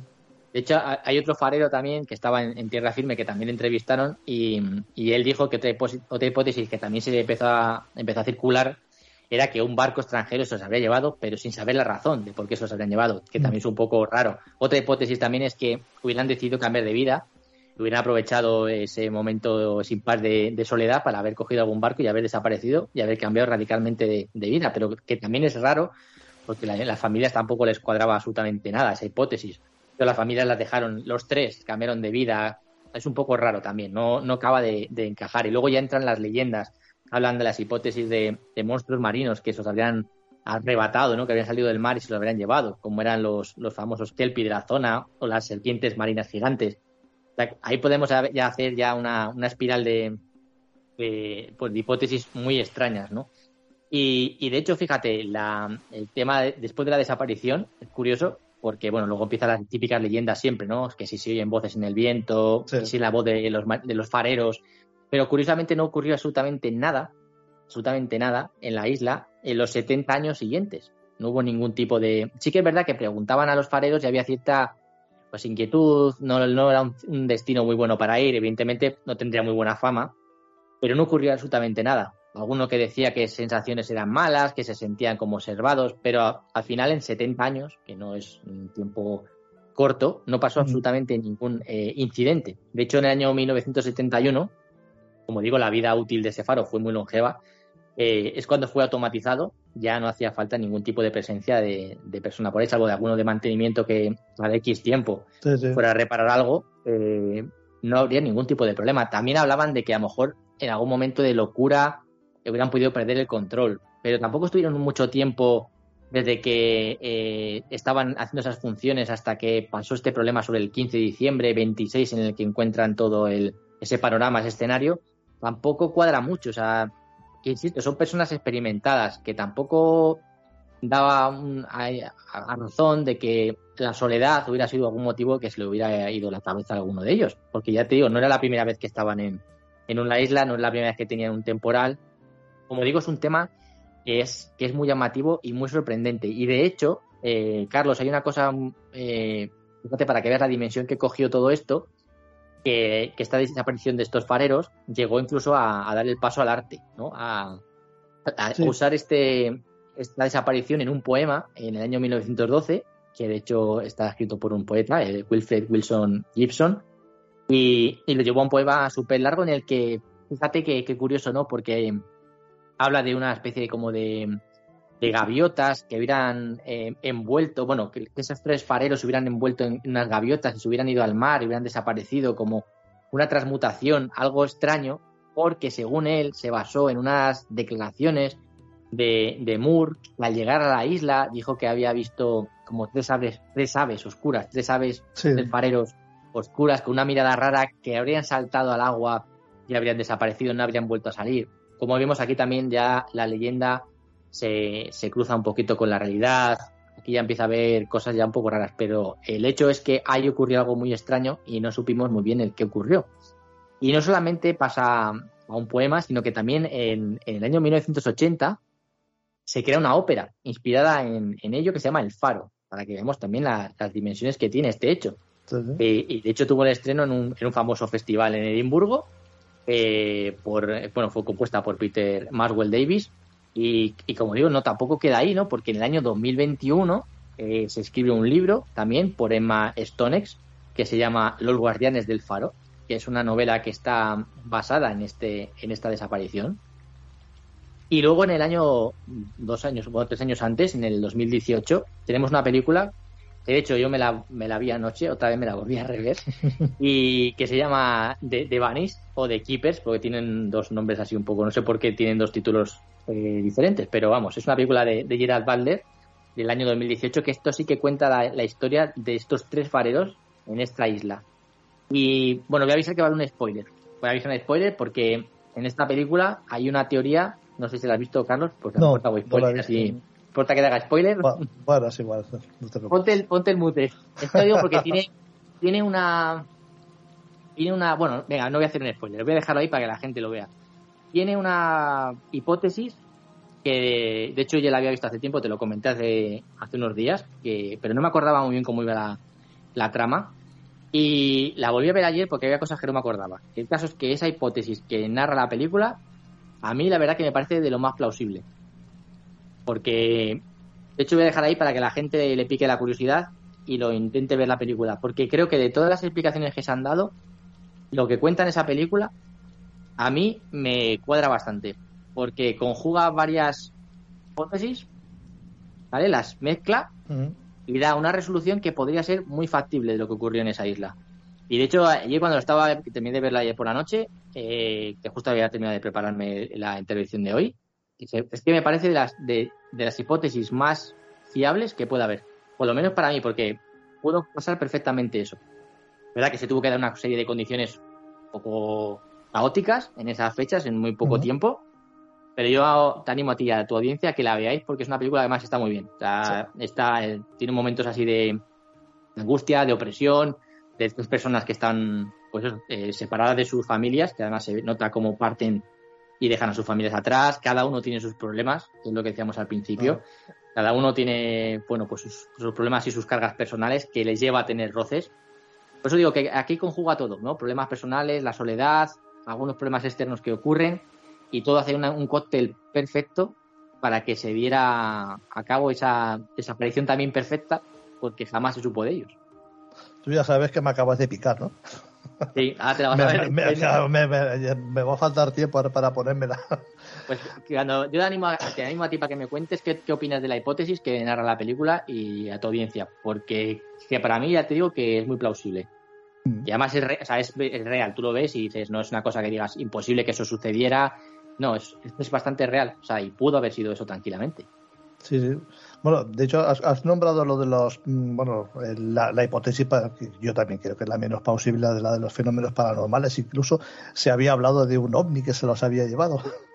Sí, de hecho, la, empieza la bola. sí, sí, sí. Ya sabemos que hay ciertas historias que si no hay aliens por medio no, no acaban de, de, ser, de estar completas, ¿no? Pero de, hecho, esta, esta, esta isla Eh, se, parece ser que algunos pastores llevaban incluso a las ovejas ahí a pastar porque había mucha hierba, pero eh, mm, bueno, no iban demasiado, se iban rápido porque, como has dicho, el folclore dice que ahí hay brujas kelpis, que es una, especie de, monstruos parecidos que tiene forma de caballo o algo así que he visto, que son los que, bueno, que a ellos les, les da miedo y bueno, pues entonces abandonaban la isla. Y bueno, ya puestos hablando de islas, que mañana es el día, mañana es el día de la lotería, el día de la salud. y, si nos toca, es si nos toca, oye, eh, hay una isla, hay una isla, la isla de Little Ross, que está muy cerquita de, esta, de, bueno, está muy cerquita, no, está un poquito más al sur, al sur de Escocia, pero bueno, no está demasiado lejos de las Islas Flannan, que ahí, pues, ahí también hay un faro. Esta isla pues, se vende por 420.000 euros, o sea, es baratita. Pero que la isla se ve que está bien, bien cubierta, tiene su casa con sus habitaciones, tiene pero no la quiere comprar nadie precisamente por esas brujas y esos kelpis y también porque en el año 1960 se hizo famosa porque unos turistas fueron de visita y se encontraron con el cadáver del, del farero Hugh Clark tiempo después de que otro de los cuidadores, Robert Dixon, eh, pues parece ser que lo, asesinara. En este caso parece ser, parece ser que fue la soledad y la convivencia que no era demasiado buena entre los dos. Y bueno, pues ocurrió lo que ocurrió. Y a ver, te lo, he comentado a, modo de, de, de, chascarrillo, si quieres, para que veamos eh, lo complicado que puede llegar a ser durante tanto tiempo convivir con ciertas personas, la soledad y que las historias de los faros mm, son, deben ser muchas, pero la que nos ha llevado más al más a, las películas, eh, óperas y los que ha llegado más a nuestros oídos ha sido la isla de los fareros de la isla de Flannan y esa desaparición tan extraña. Eh, Dani, eh, y es que han pasado los años y no sabemos nada de lo que ocurrió. Eso es lo que no ha aparecido un cuerpo, no ha aparecido nada y siempre seguirá esa duda, ¿no? ¿Qué ocurrió con estos tres fareros? Pues sí. Y bueno, y como se trata de misterio, pues el misterio queda ahí. De todas maneras, tengo que ver la película porque ahora quiero, ahora quiero ver esa hipótesis, porque ahora me queda un poco ya con, la duda. Pero que no hacer spoiler, porque así si la gente no la ha no, visto. No, es mejor, es mejor, sí. Así que lo dejen en los comentarios a ver qué les parece, eh, todos los que la quieran ver, o si no la quieren ver, pues eh, qué opinan ellos de sobre esto. Eh, Dani, ¿cómo va el nuevo programa de 7 en 7? Pues que de 7 en 7 tiene poco, porque he intentado que fuera de 7 en 7, pero ya he visto que te he dado ahí bastante la turra para que me dijeras cómo se montaba el tema del audio y demás, luego sería algunas veces un poco raro, pero bueno, estamos intentando cumplir los plazos, que es algo muy modesto, ya sabes que es más que nada pues para como desahogo, ¿no? Que, que coges un micro y te pones a hablar un rato y que ya sabes que he descubierto lo complicado que es esto, que te lo he dicho a ti también, que luego la gente no lo valora y, fíjate que la, gente que me está escuchando, eh, solamente digo una cosa, hasta que no te pones a hacerlo, no sabes lo complicado que, resulta y lo complejo que es y el tiempo que lleva el juntarte un ratito para montar una pieza mejor de una hora o una hora y mm. veinte. O sea, mucha gente luego dice, se oye mal, es que tal. No, es que hay gente que, como tú, que es tu caso, que en tu tiempo libre dedicas una cuota bastante importante para preparar todo esto. Y ya te digo que yo hasta que no me he puesto, yo sabía que tenía que ser un poco complejo, la verdad, pero no me he dado cuenta hasta que me he puesto. he dicho, madre mía, para 45 minutos he estado como una semana. O sea que me quito el sombrero por el trabajo que hacéis. Bueno, poco a poco, poco a poco. todos nuestros comienzos son iguales. Bueno, entonces, y el programa más o menos de qué va, ya, que los oyentes sepan un poquito de qué de qué, pueden encontrarse cuando escuchen tu programa, porque yo desde luego les animo a que lo escuchen. Vamos a meter cuña publicitaria, venga. Claro, hombre, eh, claro. Venga, que ya está, que está apagado. No, no yo fíjate, lo que, lo que contaba en el, primer programa es que va a ser un poco de, variedad. No me voy a centrar solamente en. De hecho, no me voy a centrar exclusivamente en el misterio, ni, ni tampoco es el objetivo, porque creo que ya hay muchos eh, programas y muy buenos. Esto va a ser más o menos de, comentar noticias que van ocurriendo la semana, ¿no? Eh, quedarte a lo mejor con una o dos y comentarla eh, y desarrollarla dentro de las posibilidades de, que tengo y va a haber de todo, de temas de tecnología. De hecho, el último que estuvimos hablando fue de la censura de las redes sociales, con todo esto que ha pasado con Elon Musk, con, el, con el Twitter Gate. Pues básicamente va a ser eso, noticias de, que hayan ocurrido una semana, que pueden ser de cualquier tema que podamos ver. y, nada, desahogarme durante una horita y, dar la, turra a quien me quiera escuchar. bien hecho, bien hecho. Bueno, pues eh, sabéis, eh, desde Crónicas Herméticas recomendamos que también, aparte de Enigmas al Descubierto, de Mundo Insólito Radio, eh, con permiso de Arpócrates, también escuchéis de 7 en 7, que bueno, somos todos un grupo que hacemos cada uno cosas dispares, pero bueno, que al fin y al cabo luego cooperamos todos juntos también y hacemos cositas y bueno, pues estamos tan a gusto y, espero que a, vosotros también os guste. Pues nada, Dani, un abrazo y hasta la próxima. Un abrazo a todos y un placer y muchas gracias por el. Muchas, muchas gracias también.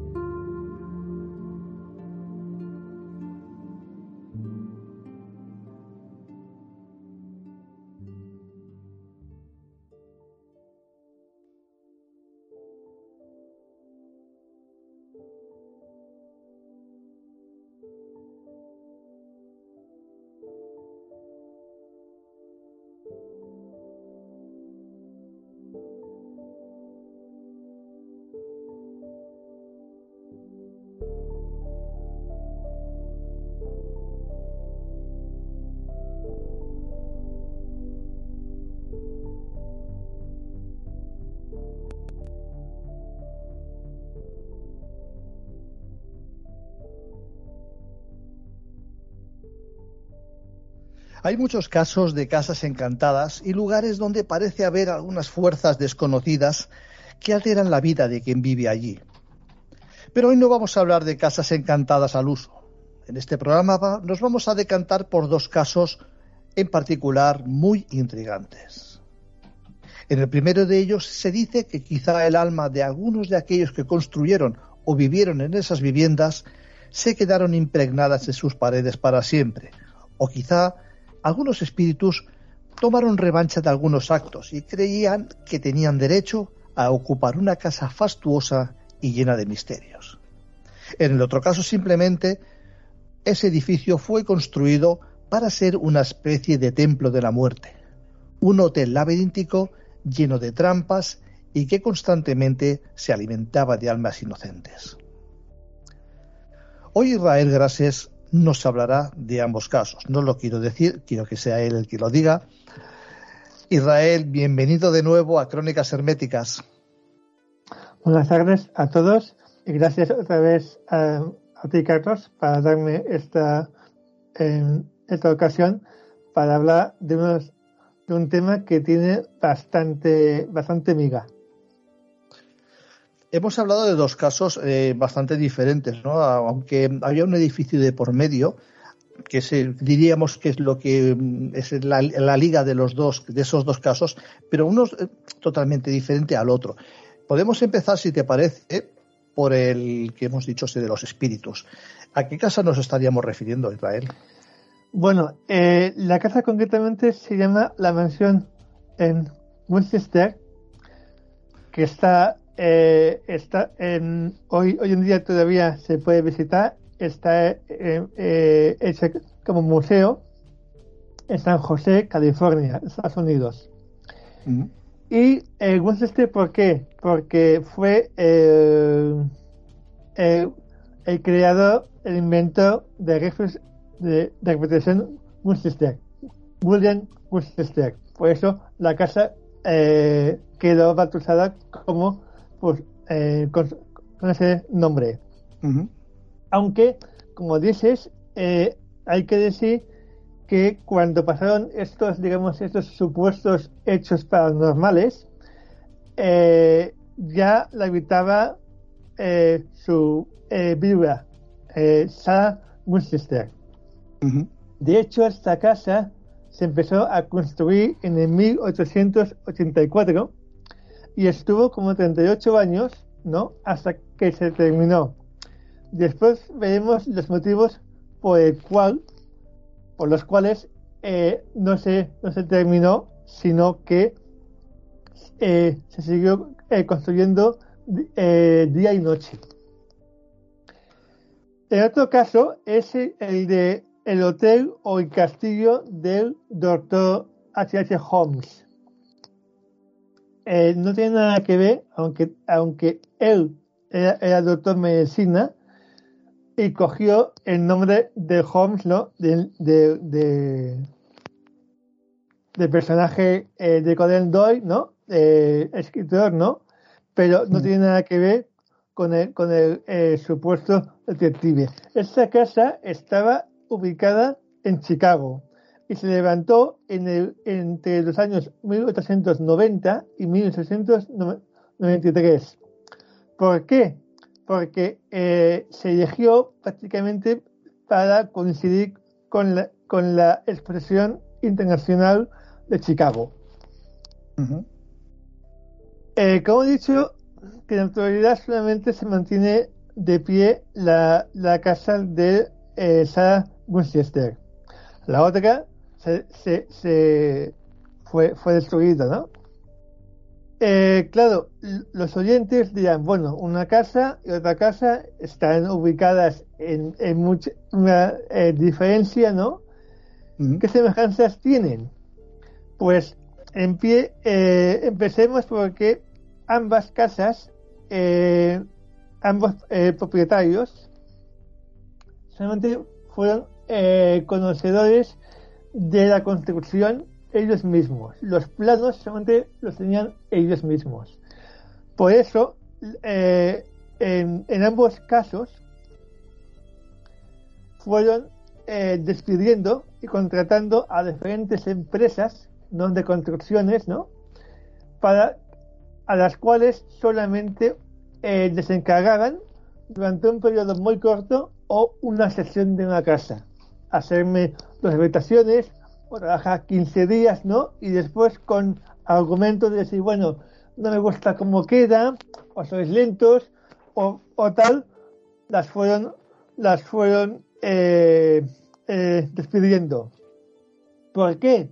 justamente porque, claro, como eran unas casas que en teoría tenían que tener dos, dos, dos eh, objetivos diferentes, ¿no? Entonces, claro, una era, como has dicho tú, eh, Carlos, eh, la creación de unos espíritus, ¿no?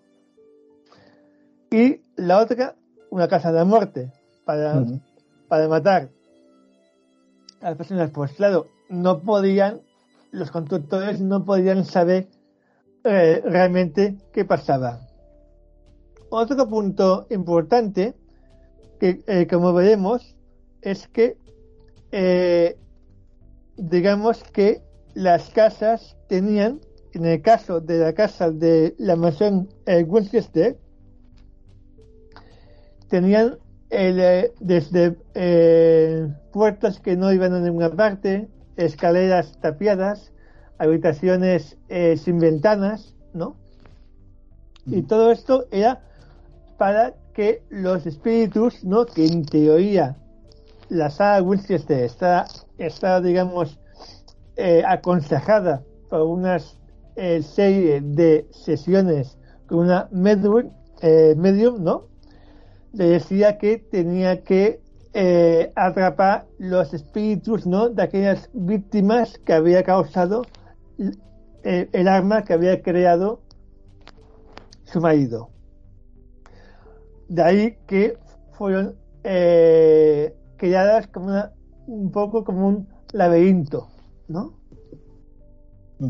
La casa de Winchester tenía era de dos plantas, aparte del sótano, y, y ocupa 16.000 metros cuadrados. O sea que es una gran casa, ¿no?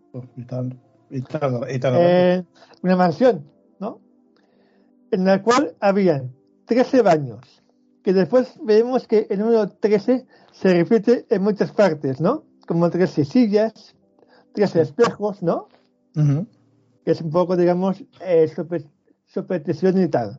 Sí. Aparte de eso, tenían eh, seis cocinas, tres ascensores, dos sótanos, diez mil ventanas, dos mil puertas, 40 eh, cuartos, 49 chimeneas, 40 escaleras y 52 claraboyas.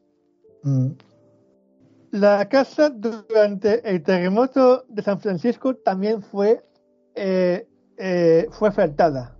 Y de hecho, aparte que se, que se cayó una, una, una, una torre, cuando pasó este, este, este terremoto, eh, Sarah Winchester quedó eh, atrapada durante unos durante varios días en una estancia, de la cual eh, una vez pudo salir, nunca más volvió a entrar, porque tenía miedo de volverse a quedar atrapada en ella.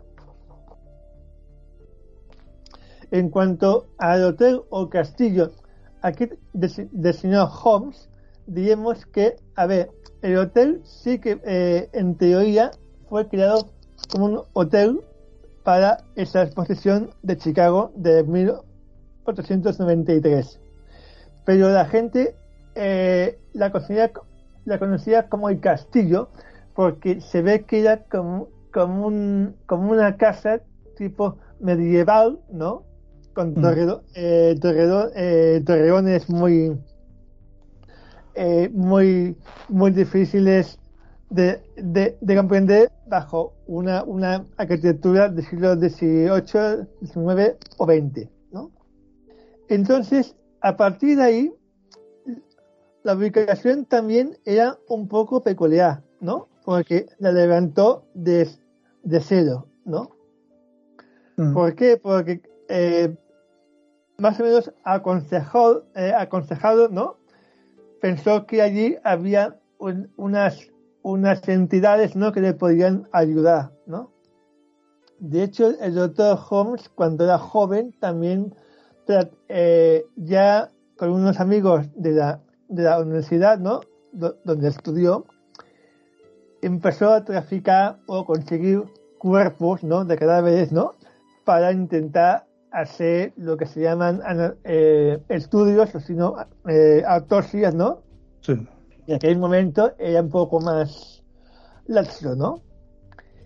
Entonces, eh, ¿qué tenía la, de, eh, particular la casa o castillo Holmes?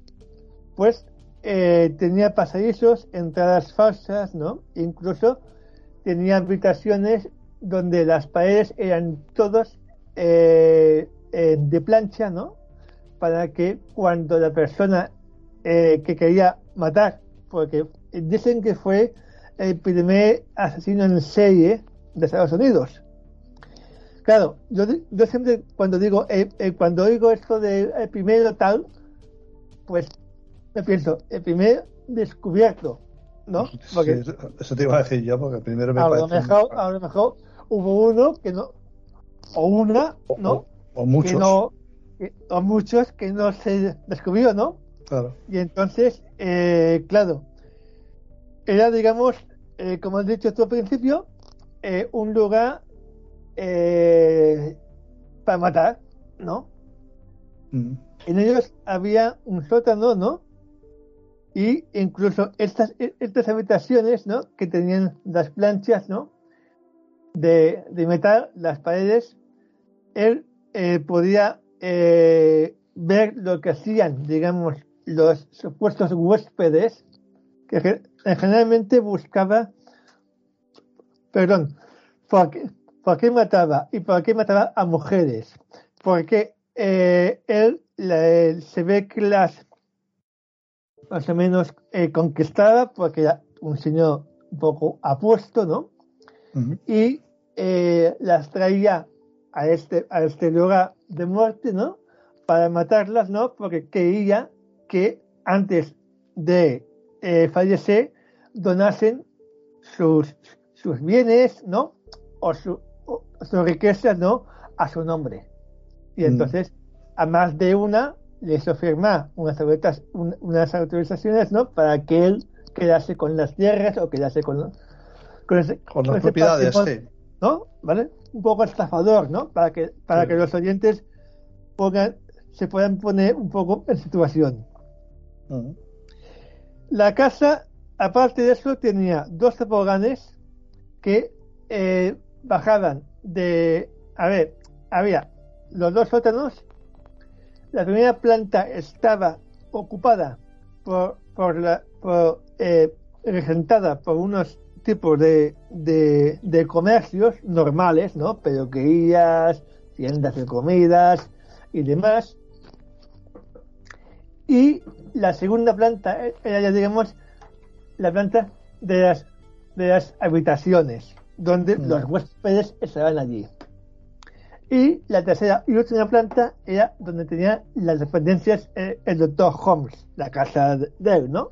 Sí. Eh, Entonces, para que eh, bajasen, eh, para conseguir que, que los cadáveres eh, fueran abajo, a sótano, pues tenía dos, dos toboganes que bajaban abajo, ¿no? A sótano. Entonces, para faci- para facilitar el trabajo, vamos. Entonces, había, habían también, por ejemplo, habitaciones secretas, ¿no? Incluso habían lo que se llama, igual que la, que la, la, la mansión Winchester, tenían también posibilidad de habitaciones cerradas, ¿no? Mm. y, y puertas que no llevan a ningún sitio. En el sótano había una, una auténtica eh, máquina de matar. Es decir, digamos, digamos que eh, había una habitación donde había todo tipo de instrumentos de tortura. Desde eh, prensas para, para, para, eh, bueno, destrozar lo- los cuerpos, Nos ¿no? hacemos, a la, nos hacemos a la idea, sí, para que se utilizaba la prensa. y habían unas tinajas donde sumergía eh, los cuerpos que no po- porque es, este señor tenía un cómplice, ¿no? Un tal Benjamin, ¿no? Mm. Pierce, ¿no? Era el encargado de mutilar y trocear los cadáveres, ¿no? Para poderlos sa- sacar, ¿no? Madre y que, y que no estuviesen allí, ¿no? Y en, en esas tinajas, ¿no? Eh, tenían ácido el clorhídrico, ¿no? Para, Sí. para deshacer el cuerpo, ¿no? Porque, claro, a, a medida que iba ma- matando, eh, como todo, ¿no? Sí, se queda sin sitio. Se queda sin el sitio. hombre, ¿no? eh, claro, no podías tener según qué cosas, ¿no? Claro. ¿no?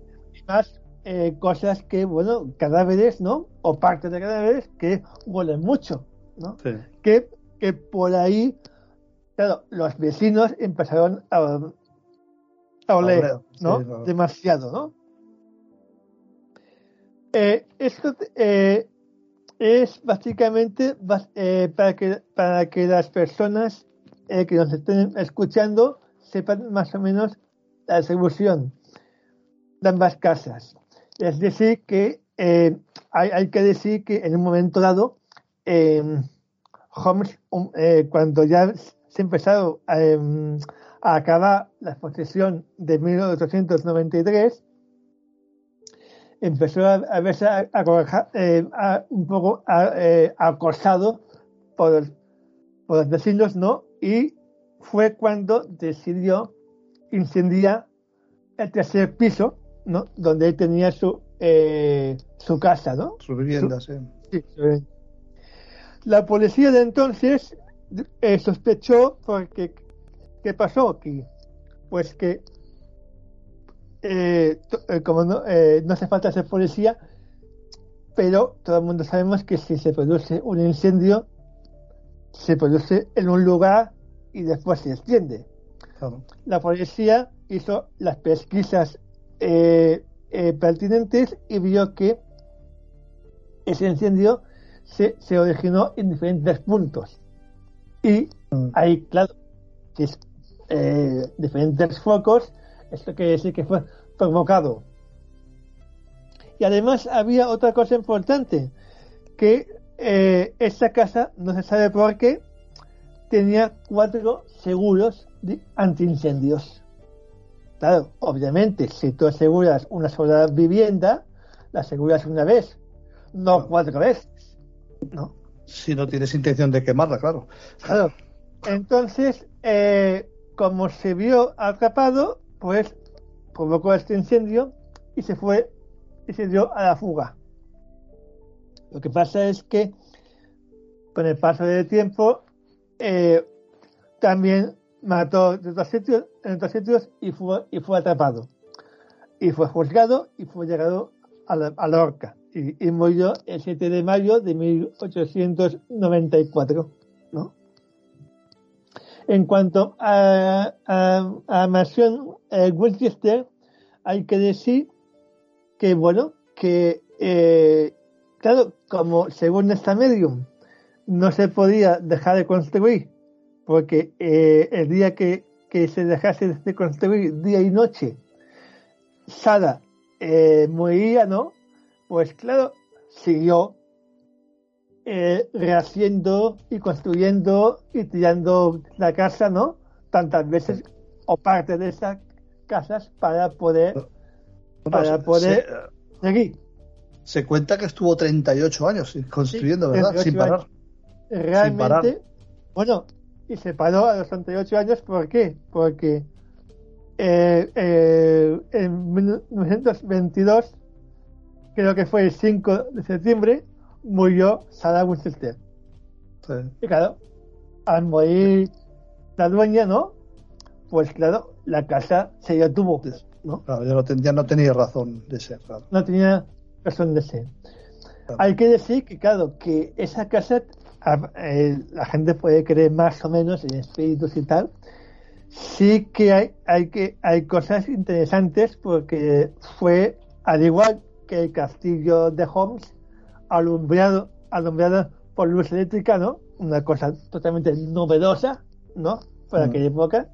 Sí. Eh, los oyentes tienen que eh, tienen que situarse, claro, en, en la en la década de 1890 la luz, incluso para la gente, la luz eléctrica, para la gente eh, pudiente o muy pudiente, era, era, era, era un, era, eh, un lujo. No, era habitual, no, era, no habitual. ¿no? Claro, Y, y menos ascensores claro. en aquel momento. Era una mujer que también, eh, con el paso de, de los años, Sara fue atacada por la, por la artritis y de hecho hay diferentes rampas a lo largo de la casa, ¿no? Pa- Para, para evitar tener que subirla en Mm, Las escaleras. eh, escaleras y tal. Y bueno, hoy en día, se, insisto, se puede visitar, ¿no? Hay un tour, ¿no? Sobre todo, como, como, como pasa en estos sitios, y, la, y, la- y las catacumbas de Roma también se, se- es, un, es un ejemplo, eh, tienes que ir siempre acompañado por el guía y nunca, y nunca separarse, porque claro, en una casa como esa te puedes perder Pues y tal. Pues bueno, pues hasta aquí más o menos los detalles de esas dos casas y los puntos en común, ¿no? Que bueno, que, o sea, que bueno, que llaman la atención. Yo cuando vi, de hecho tengo escrito eh, un relato sobre la mansión Winchester, ¿no? Mm. que sa- eh, y estoy in- iniciando otros sobre la casa Holmes que bueno que es es, es, es un pasaje al terror digamos vale Claro.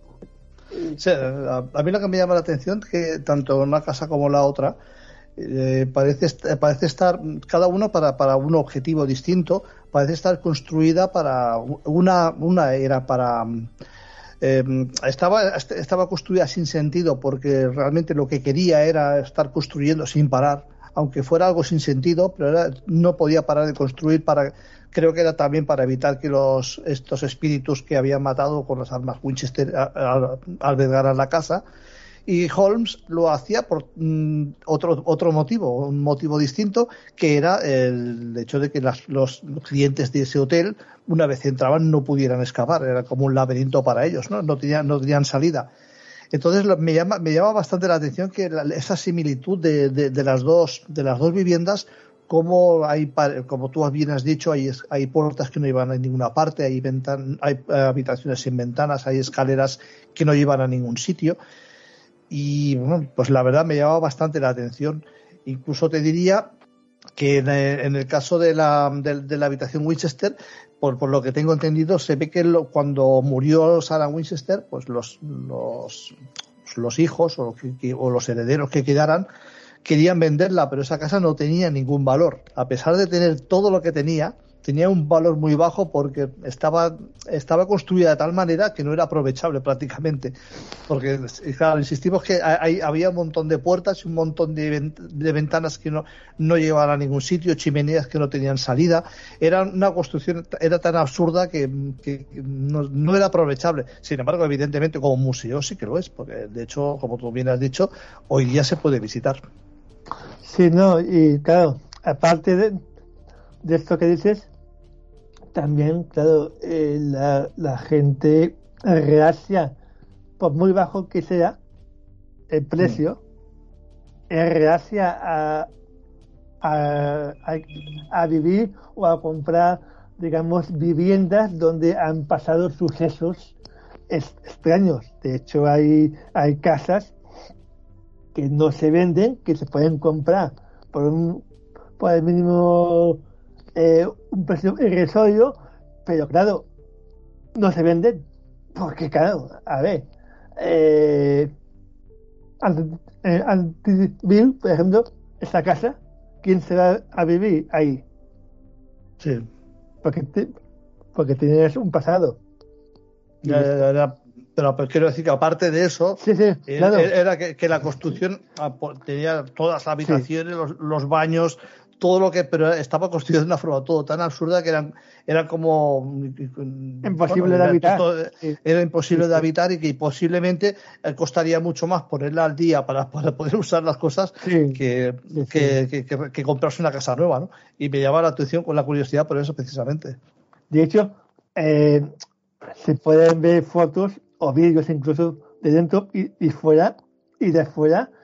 Hombre, eh, que es muy bonita. La casa es muy, porque tiene jardines, porque está hecha de madera, porque, o sea, que, que por fuera que es muy bonita, pero por dentro ya. Mm. Entras allí y no sales, ¿no? Sí, bueno, por eso, por eso te digo. y, la casa, y en la casa de Hall pasaba lo mismo. Claro, en la casa de Hall pasaba lo mismo, pero de forma diferente. Sí, sí, sí. sí. Hay algún caso, por ejemplo, de, de la casa de Holmes, ¿no? Que claro, que hasta, claro, como todo, eh, que es cierto y que no es cierto, ¿vale? Mm. Porque claro, durante el juicio dicen que eh, solamente se pueden probar X, X muertes, pero él dice que han matado muchas más. Y esa es una cosa que, que hoy en día se pasa, eh, lo que sé, cualquier, cualquier asesinato, no, asesino, ¿no? Dicen, bueno, yo me he matado muchos más, ¿no? Eh, pues, chiquetilo, pues, ¿vale? Pero si no hay evidencias. No hay evidencias, claro, no hay cadáveres, ¿no? Claro. claro. Pues esto. Pues ya estaría todo claro. Si tenía las tinajas esas todas llenas de. Madre mía. ¿De ácido? sí. De ácido, pues claro, vete a saber dónde estarían los cuerpos. Madre mía. Es, tremendo, es tremendo. Sí, Bueno, pues eh, lo, dejamos, lo dejamos aquí ya, porque ya veo. ya nos ha dejado mal cuerpo esto de las tinajas. A mí, me, ha dejado ya obsesionado. bueno, Israel, y eso, me has dicho que, que eh, esto sería un avance de, tu cuarto libro, ¿no? Bueno, a ver. Eh, no, pero yo, te lo pregunto, que no lo sé. De hecho, eh, el, de, el de la casa Winchester, como he dicho, ya, ya está escrito y mm. está ya dentro de los 40 relatos ¿no? del próximo libro, ¿no? que todavía no, no tiene fecha de publicación, pero que supongo que saldrá durante el próximo año, ¿no? 2000, 2023, ¿no? Mm. Lo digo porque, claro, como acabamos el 22, tengo, tengo un año eh, ¿vale? Para, aunque sea el último día, ¿no? ¿Vale? Entre dentro del año, ¿no? No, pero, no, pero, eh, y de hecho, eh, la intención es, a ver, hasta, hasta ahora he hecho tres volúmenes, ¿no? De una trilogía Mm. de 40 Sí. gratos. Y este será, digamos, también 40 gratos. Y, y ya aparte, porque será, bueno, es- está escrito eh, 40 historias eh, que la protagonizan o que hablan de mujeres. Todas van sobre mujeres. Ajá. Eh, eh, esa es una premisa ¿no? que lanzo Mm. y está bueno. Y eh, ¿por qué? Porque al ser, digamos, hombre, pienso que eh, ha sido un reto, ¿no? Buscar mujeres, eh, 40 historias de mujeres, ¿no? Y escribir sobre, sobre ellas, ¿no? Sí, sí, sí. Historias que pueden ser sobre ellas mismas o que las cuenten mujeres. Y eh, he intentado eh, reunir las, las tópicas y típicas. Pudica, Cleopatra, la mujer de César, eh, Marie Curie, eh, Colette y demás, ¿no? Las Sí. que todas, ¿no? ¿Vale? Ya todos conocemos, sí. y intentar buscar personajes eh, poco conocidos, ¿no? O que o, o simplemente anónimos, ¿no? Y que cuenten su- su- sus eh, vivencias. Y eso, Mm. y estamos trabajando en ello y con mucha ilusión, ¿no? Cuando la- el tiempo y las fuerzas nos permiten y esperemos eh, poderlo sacar durante el 2023.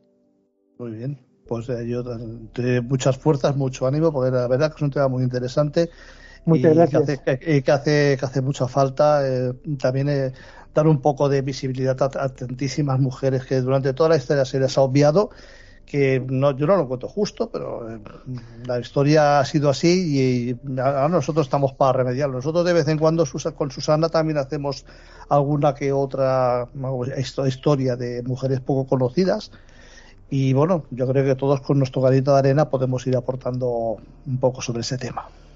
De hecho, de hecho, y con ya te acabo, hay, eh, hay una frase de, del antropólogo Edward Carbonell, ¿no? que está muy mayor y tal, ¿no? que dijo que no, lo que no entiende es cómo a lo largo de los, de los miles de años, sin entrar en lo que es su materia, que es evolución y tal, Sí.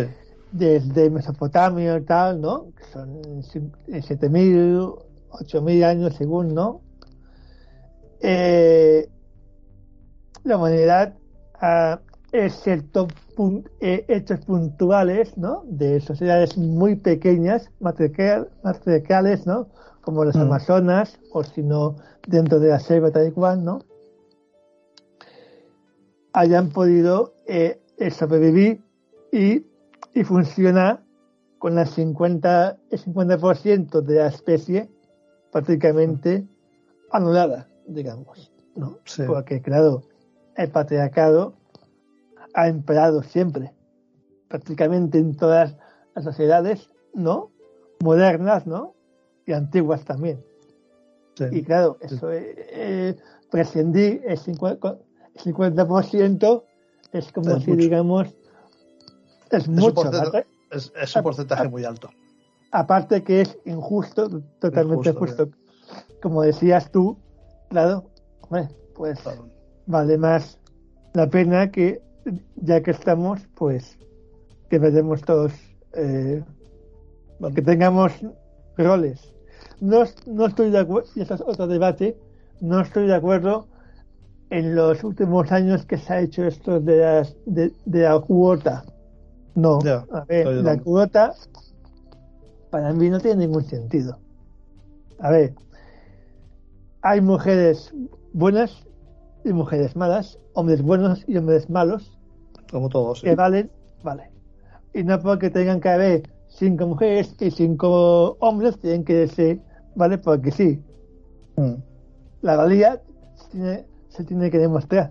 pero nada más. Pero no porque tengan eh, un número seamos mejores o peores. Yo estoy totalmente de acuerdo con eso y en lo que no estoy tan de acuerdo es en el de, de ese 50%. Yo creo que las mujeres han contribuido muchísimo. Lo que pasa es que se les ha olvidado y obviado y escondido. Eso es otra cuestión. Sí, sí. De hecho, de hecho, el, detrás de, de muchos grandes pensadores, escritores, incluso políticos, han habido excelentes o, o mejores mujeres detrás, ¿no? No, de dos y delante. Pero han sido, han sido eh, totalmente apartadas. Pues sí. Bueno, como ya estamos metiéndonos en otro debate, Sí. ya que otro, otro día ya hablamos de esto, eh, nos despedimos por hoy, Israel. Eh, como siempre, un placer que estés en Crónicas Herméticas. Eh, para mm, si alguien quiere decirte algo, algún correo electrónico o lo que- Mis, mis formas de contacto son, eh, tengo un email que es ISRA, gracias, como mi apellido, eh, arroba gmail.com. En el muro de crónicas herméticas, ahí responderé todo, eh, siempre y cuando sepa. Eh, los comentarios, críticas eh, constructivas, ¿no?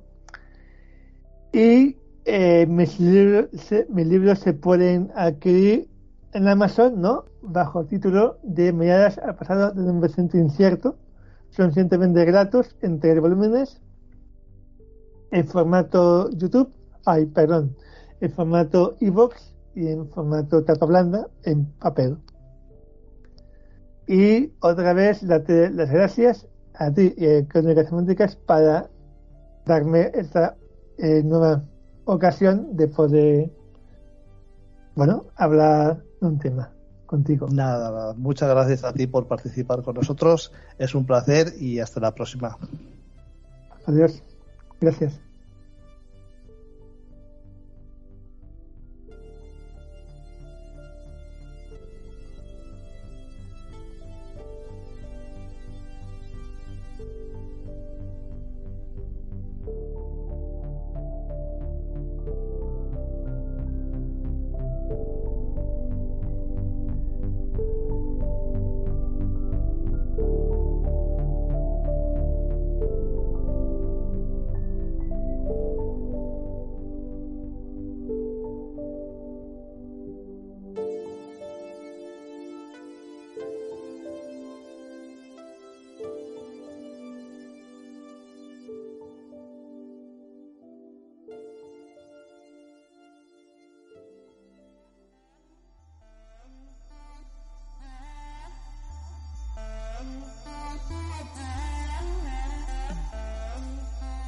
Pues se ha consumido nuestro tiempo y espero y deseo que os lo hayáis pasado también escuchándolo como nosotros preparándolo. Como sabéis, este podcast, al menos por el momento, no se monetiza. Pero eso no quiere decir que no necesitemos de vuestra ayuda. ¿Cómo podéis ayudarnos? Muy sencillo.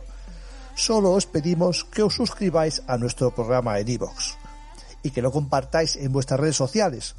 También lo podéis hacer con amigos, familiares. De esta forma nos irán conociendo e iremos creciendo cada día un poquito más. También nos ayudáis mucho las estadísticas dando un like o si preferís llamarlo un me gusta en dichos programas. Y por último, teniendo un feedback con vosotros.